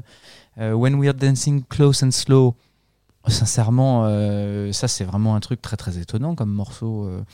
Enfin, moi, je, je vois vois pas la soul là-dedans. Donc, je pense que ça y est, là. Prince montre qu'en fait, c'est déjà un hybride noir-blanc et qu'il va pas se cantonner juste à son petit euh, canal de euh, euh, des charts afro-américains. Moi, je veux être au top. euh, surtout, euh, je suis un artiste protéiforme. Donc, Je veux précise pour les plus jeunes qui nous écoutent que la question de la musique blanche et de la musique noire aux États-Unis dans ces années est un vrai sujet. Tout à fait. Il y a des radios qui ne diffusent que des artistes blancs ou que des artistes noirs, et donc euh, ces quelques artistes euh, qui ont fait, comme on dit, le crossover, euh, se sont aussi fait remarquer pour cela. Je pense à lui, Michael Jackson et d'autres. Et donc, euh, lorsque lorsque tu abordes ce sujet, c'est, j'imagine, dans cette euh, Bien dans sûr. cet état d'esprit Exactement. où euh, les choses étaient très euh, séparées aux États-Unis encore à la fin des années 70. C'est ça. Mais plus tard, MTV ne diffuse pas de- d'artistes noirs jusqu'à Jackson et Mm, Prince. mm, mm. En même temps, si euh, peux me faire l'avocat du Mais diable, fais-toi l'avocat. c'est euh, oui, on, dit, on peut, on se dit oui quand, quand Prince fait Bambi, c'est c'est un, c'est une main tendue vers le public blanc. Mais je pense surtout que dans l'esprit de Prince, Bambi, c'est aussi se dire que cette musique-là peut être jouée par les Noirs et, et, et- de cette manière, il, il se pose en héritier direct de ce qu'était Jimi Hendrix. Ah oui, oui, bien sûr. Non, non, mais je te dis pas. Moi, je focalise pas sur Bambi. Mais en fait, je, je pense, je te dis, Still Waiting. Clairement, tu vois, Still Waiting, pour moi, c'est aussi une chanson qui me fait plus penser à un- une balade de blanc. Alors ça, que- ça, un que truc un peu Il- californien. Il, ne faut pas oublier euh, ce qu'est Minneapolis. Euh, À cette époque, on va pas commencer à rentrer dans l'histoire, mais euh, le tous les groupes, puisqu'il y a énormément de musiciens et déjà euh, à cette époque, en fait, ils écoutent la musique euh, qui passe à la radio et la musique qu'ils peuvent euh, parfois acheter, mais pas pas souvent. Enfin, encore une fois, dans cette bio inachevée, on voit quand Prince va acheter des disques. Alors évidemment, il parle plutôt de ceux de James Brown et compagnie, mais il y a des groupes même plus récents euh, de Minneapolis, comme euh, Mean Condition, qui par exemple dans leurs euh, remerciements euh, évoquent énormément de groupes blancs, Eagles, Toto, enfin des trucs qui paraissent improbables. Et il est dans la culture quand on voit les groupes locaux. déjà, il y a toujours eu un mélange entre musiciens blancs et noirs, et ensuite il cette, cette musique qui était euh, voilà a toujours été enfin ces gens ont toujours écouté toute la musique sans a priori je vais pas être naïf mais en tout cas sans forcément Sans se poser cloison. la question. Voilà. Eux en tout cas ils se sont pas mis la cloison. Et Prince jouait euh, comme tant d'autres euh, dans à cette époque là-bas mais bon c'est on va Prince est le fer de lance. Euh, il jouait la musique qu'il avait envie de jouer et il avait entendu toutes les musiques. Et donc Oui, c'est oui. pour ça, je pense qu'il y avait un côté assez naturel, même si on sait que plus tard il y aura une réflexion sur euh, le fait de, de, de s'attirer simultanément les deux publics, justement par les groupes satellites dont tu parlais no- tout à l'heure, notamment The Time. Mais bon, on y reviendra dans, dans un prochain épisode.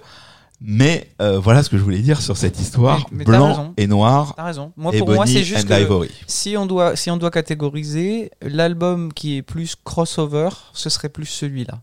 Que For You, qui en plus est effectivement euh, un album où même dans la photo, je vais te dire, euh, c'est c'est le, le choix d'éclairage fait que Prince est plus black en fait sur For You.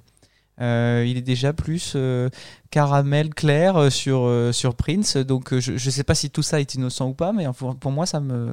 Et, son groupe, euh, son groupe est mixte. Exactement, son groupe est mixte. Et alors voilà, justement, tu me tends la perche, Fred, c'est fantastique. Il y a un truc aussi qui est dingue, c'est que euh, autant on peut dire que For You est une création de Démurge en studio, euh, autant Prince porte le saut de ça y est, en fait, j'ai compris qu'il allait falloir que je joue cette musique en live.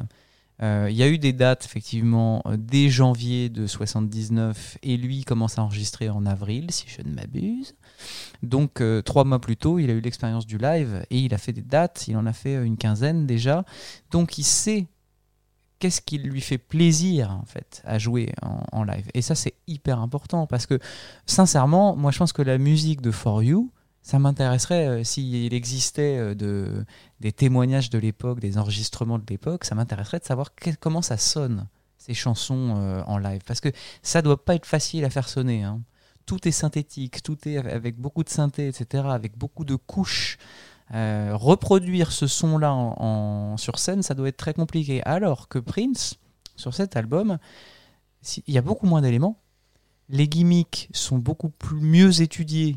Donc il n'a pas besoin de rajouter euh, 26 pistes pour euh, rendre l'ensemble intéressant. En fait, c'est parfois juste euh, une guitare qui fait clink, clink, clink, clink, clink.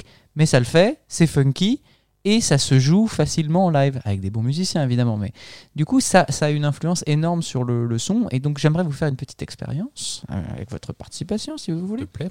Oui. donc euh, je vous ai dit pour moi la, la, la phase B est hyper intéressante mais elle retombe dans les travers de, de l'album précédent c'est à dire que c'est un patchwork mais la phase A il y a un truc extrêmement marrant c'est que à part sur ce qu'on appelle les pré-refrains, c'est-à-dire les, sections de morceaux qui arrivent entre le couplet et le refrain, on est sur des morceaux qui n'ont jamais plus de deux accords. Jamais. Les quatre. Le, paroxysme étant quand même When We're Dancing Close and Slow, où il y a deux accords sur toute la chanson, mais avec en plus, sur le deuxième accord, la même basse que sur le premier. C'est-à-dire qu'on a When dancing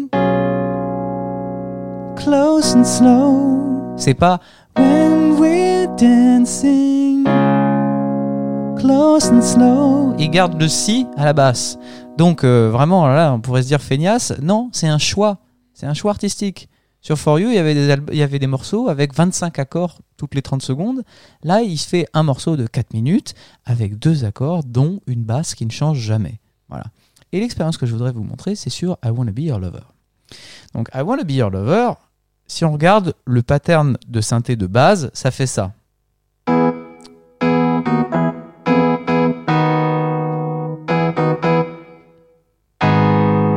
Voilà. Bon, déjà, on se rend compte que quand on le joue comme ça, c'est un petit peu plat.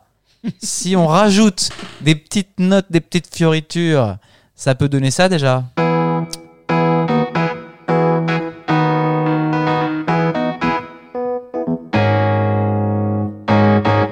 Déjà cet accord-là, il est un peu bizarre, mais euh, voilà. Et maintenant, cher, cher Fred, tu es, à ma, tu es à ma droite, je vais te demander de jouer un Fa dièse aigu. Alors, il va falloir que tu sois en rythme, d'accord? Donc, euh, tu vas me jouer ce Fa dièse aigu, tac, tac, tac, tac, tac. Voilà. Il faut que tu me le tiennes, hein Et puis, franchement, hein Ok? 1, 2, 3, 4.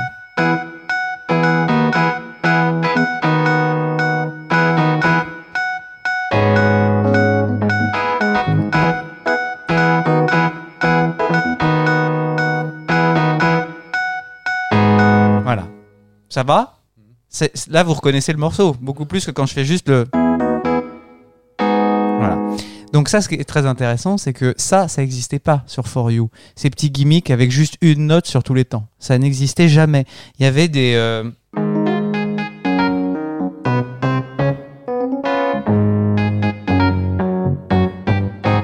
c'est toujours hyper compliqué. Là, il se permet sur un morceau quand même, vous réécouterez bien. En fait, sur tous les couplets et sur tous les refrains, il y a. Qu'est-ce que ça donne dans l'esprit des gens? Ça donne aussi une régularité, beaucoup moins de cassures, beaucoup moins de syncopes. Vous regardez la batterie, ce qu'elle fait, elle fait poum, tchac, poum, tchac, poum, malgré les syncopes qui sont joués au piano. Donc c'est beaucoup plus lisible comme musique. Il y a beaucoup moins d'accords, il y a des patterns qui sont très chiadé, très pensé, euh, ça a quand même son originalité, c'est reconnaissable, mais on fait un effort pour que ça devienne plus tubesque. Et comment ça devient plus tubesque? En simplifiant. Ou en tout cas en allant chercher à l'essentiel. Alors, c'est pareil, hein, Sexy Dancer, on est sur un seul accord. On est sur- Euh, je pourrais même pas le jouer en fait au piano parce que ça demande vraiment un groove de basse, batterie, euh, mais c'est.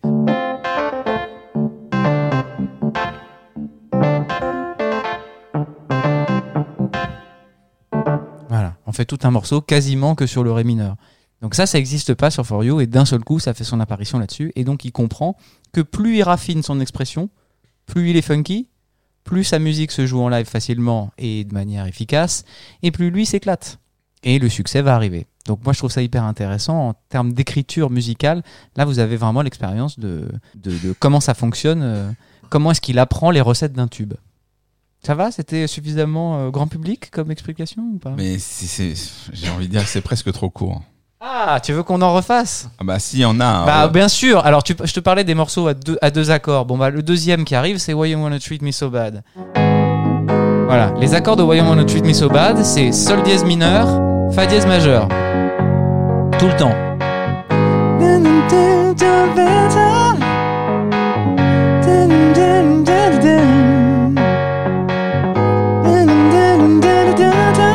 Voilà, ça il fait jamais sur For You.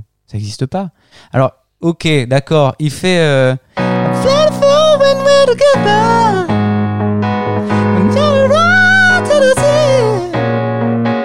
Mais juste derrière, il repart. Why you wanna treat me so bad?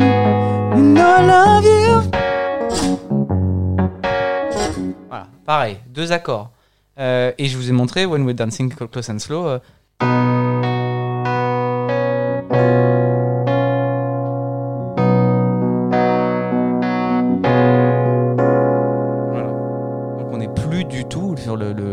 même écriture. Et alors, je pense aussi que, que il a prouvé en fait dans l'album précédent qu'il n'avait pas de, de quoi rougir vis-à-vis de ses pairs.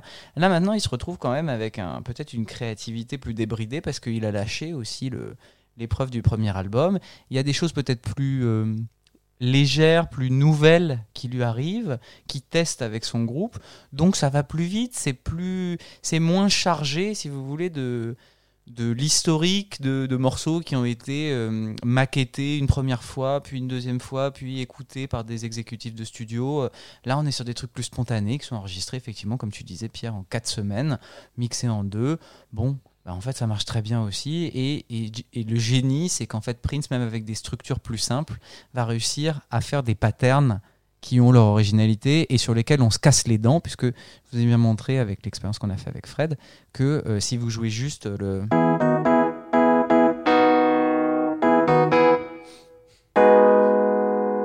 C'est ça, mais ça n'a pas la saveur, effectivement, de, de, de ce que vous connaissez de Prince, et je vous ai montré pourquoi. Voilà. Tiens, J'ai bien fait hein, d'en demander un peu plus. T'as bien Bravo. c'est- Fait demander du rab. Mais si vous avez d'autres questions, n'hésitez pas. Moi, je Bon, serais euh, ravi. je- Ah, j'ai une, une, Ah. une dernière petite curiosité. Continue, continue. Un nous truc- suivons tes paroles. Un truc absolument fascinant. Euh, donc on est d'accord qu'il y a un parallèle entre Bambi et Arm Yours. Oui, on peut, on peut oui, on peut le dire. Eh bah, il faudrait, je suis pas guitariste, mais il faudrait qu'un guitariste m'explique pourquoi est-ce que ces deux morceaux sont dans la même tonalité. Qui est une tonalité qui est pas du tout faite pour la guitare, c'est-à-dire do dièse mineur. Une guitare normalement elle est accordée en mi, donc c'est pour ça qu'il y a plein de, de guitaristes qui jouent des euh, mi la la si si mi la la si. Bon bah lui il est en do dièse mineur.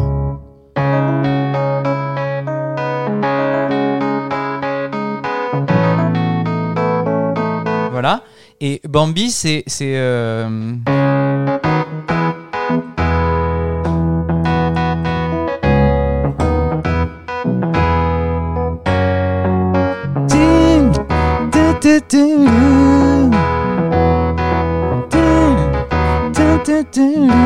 Voilà, pourquoi ces deux morceaux sont en do dièse mineur Pourquoi est-ce que pour lui le hard rock c'est du do dièse mineur Donc je lance un appel à tous les guitaristes de France et de Navarre. Je te laisse aussi mener ton enquête et si tu as la réponse d'ici notre prochaine rencontre, Je ne sais pas. nous apporterons la réponse. Je ne sais pas. Et alors, par contre, donc pour finir, quand même, le I Feel For You, c'est pas étonnant pour moi qu'il se retrouve sur la phase B, Parce que contrairement au morceau à deux accords de la face A, bah, I Feel For You, c'est quand même un truc qui fait...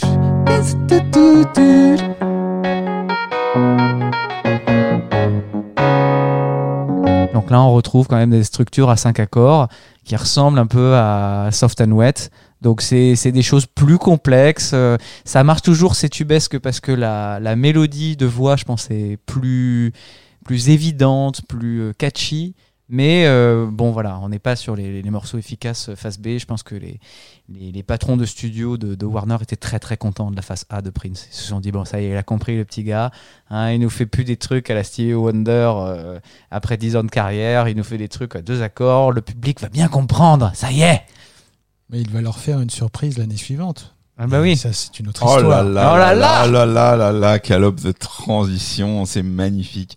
Alors oui, effectivement, euh, ce podcast touche, à sa fin, mais néanmoins, puisque euh, eh, cet enregistrement est diffusé euh, en direct sur Internet, il y a une question qui est pas inintéressante que je vous pose, même si elle est un peu adressée à, Frédéric. On a beaucoup parlé du rapport dans ces deux premiers disques de Prince avec les femmes et le sexe. Euh, la spiritualité et Dieu est pas encore au programme? Directement, non. Non, non, pas encore. Euh, on raconte à un moment que euh, qu'on lui aurait dit il faut passer par le sexe pour faire passer tes autres euh, envies, mais Dieu, pas encore. Non. Ça viendra euh, un peu plus tard aussi, Monsieur Pierre, euh, le roi du cliffhanger? Ah oui, ça viendra un petit peu plus tard. Ça commence à, ça commence à, va dire, à émerger avec Controversy. Et puis ça va, ça va, ça va s'accentuer après. euh, Bah, 99, 99, est clairement euh, euh, apocalyptique. oui, euh, pour- oui, voilà, c'est tout, Donc tout- on a encore- tout son tout son côté, au-delà de, je dirais, de de l'aspect religieux, il y a aussi un côté, un côté mystique euh, chez Prince. Euh, et bon, ça, on en parlera pour d'autres épisodes, ne serait-ce que, que le choix de la couleur violette.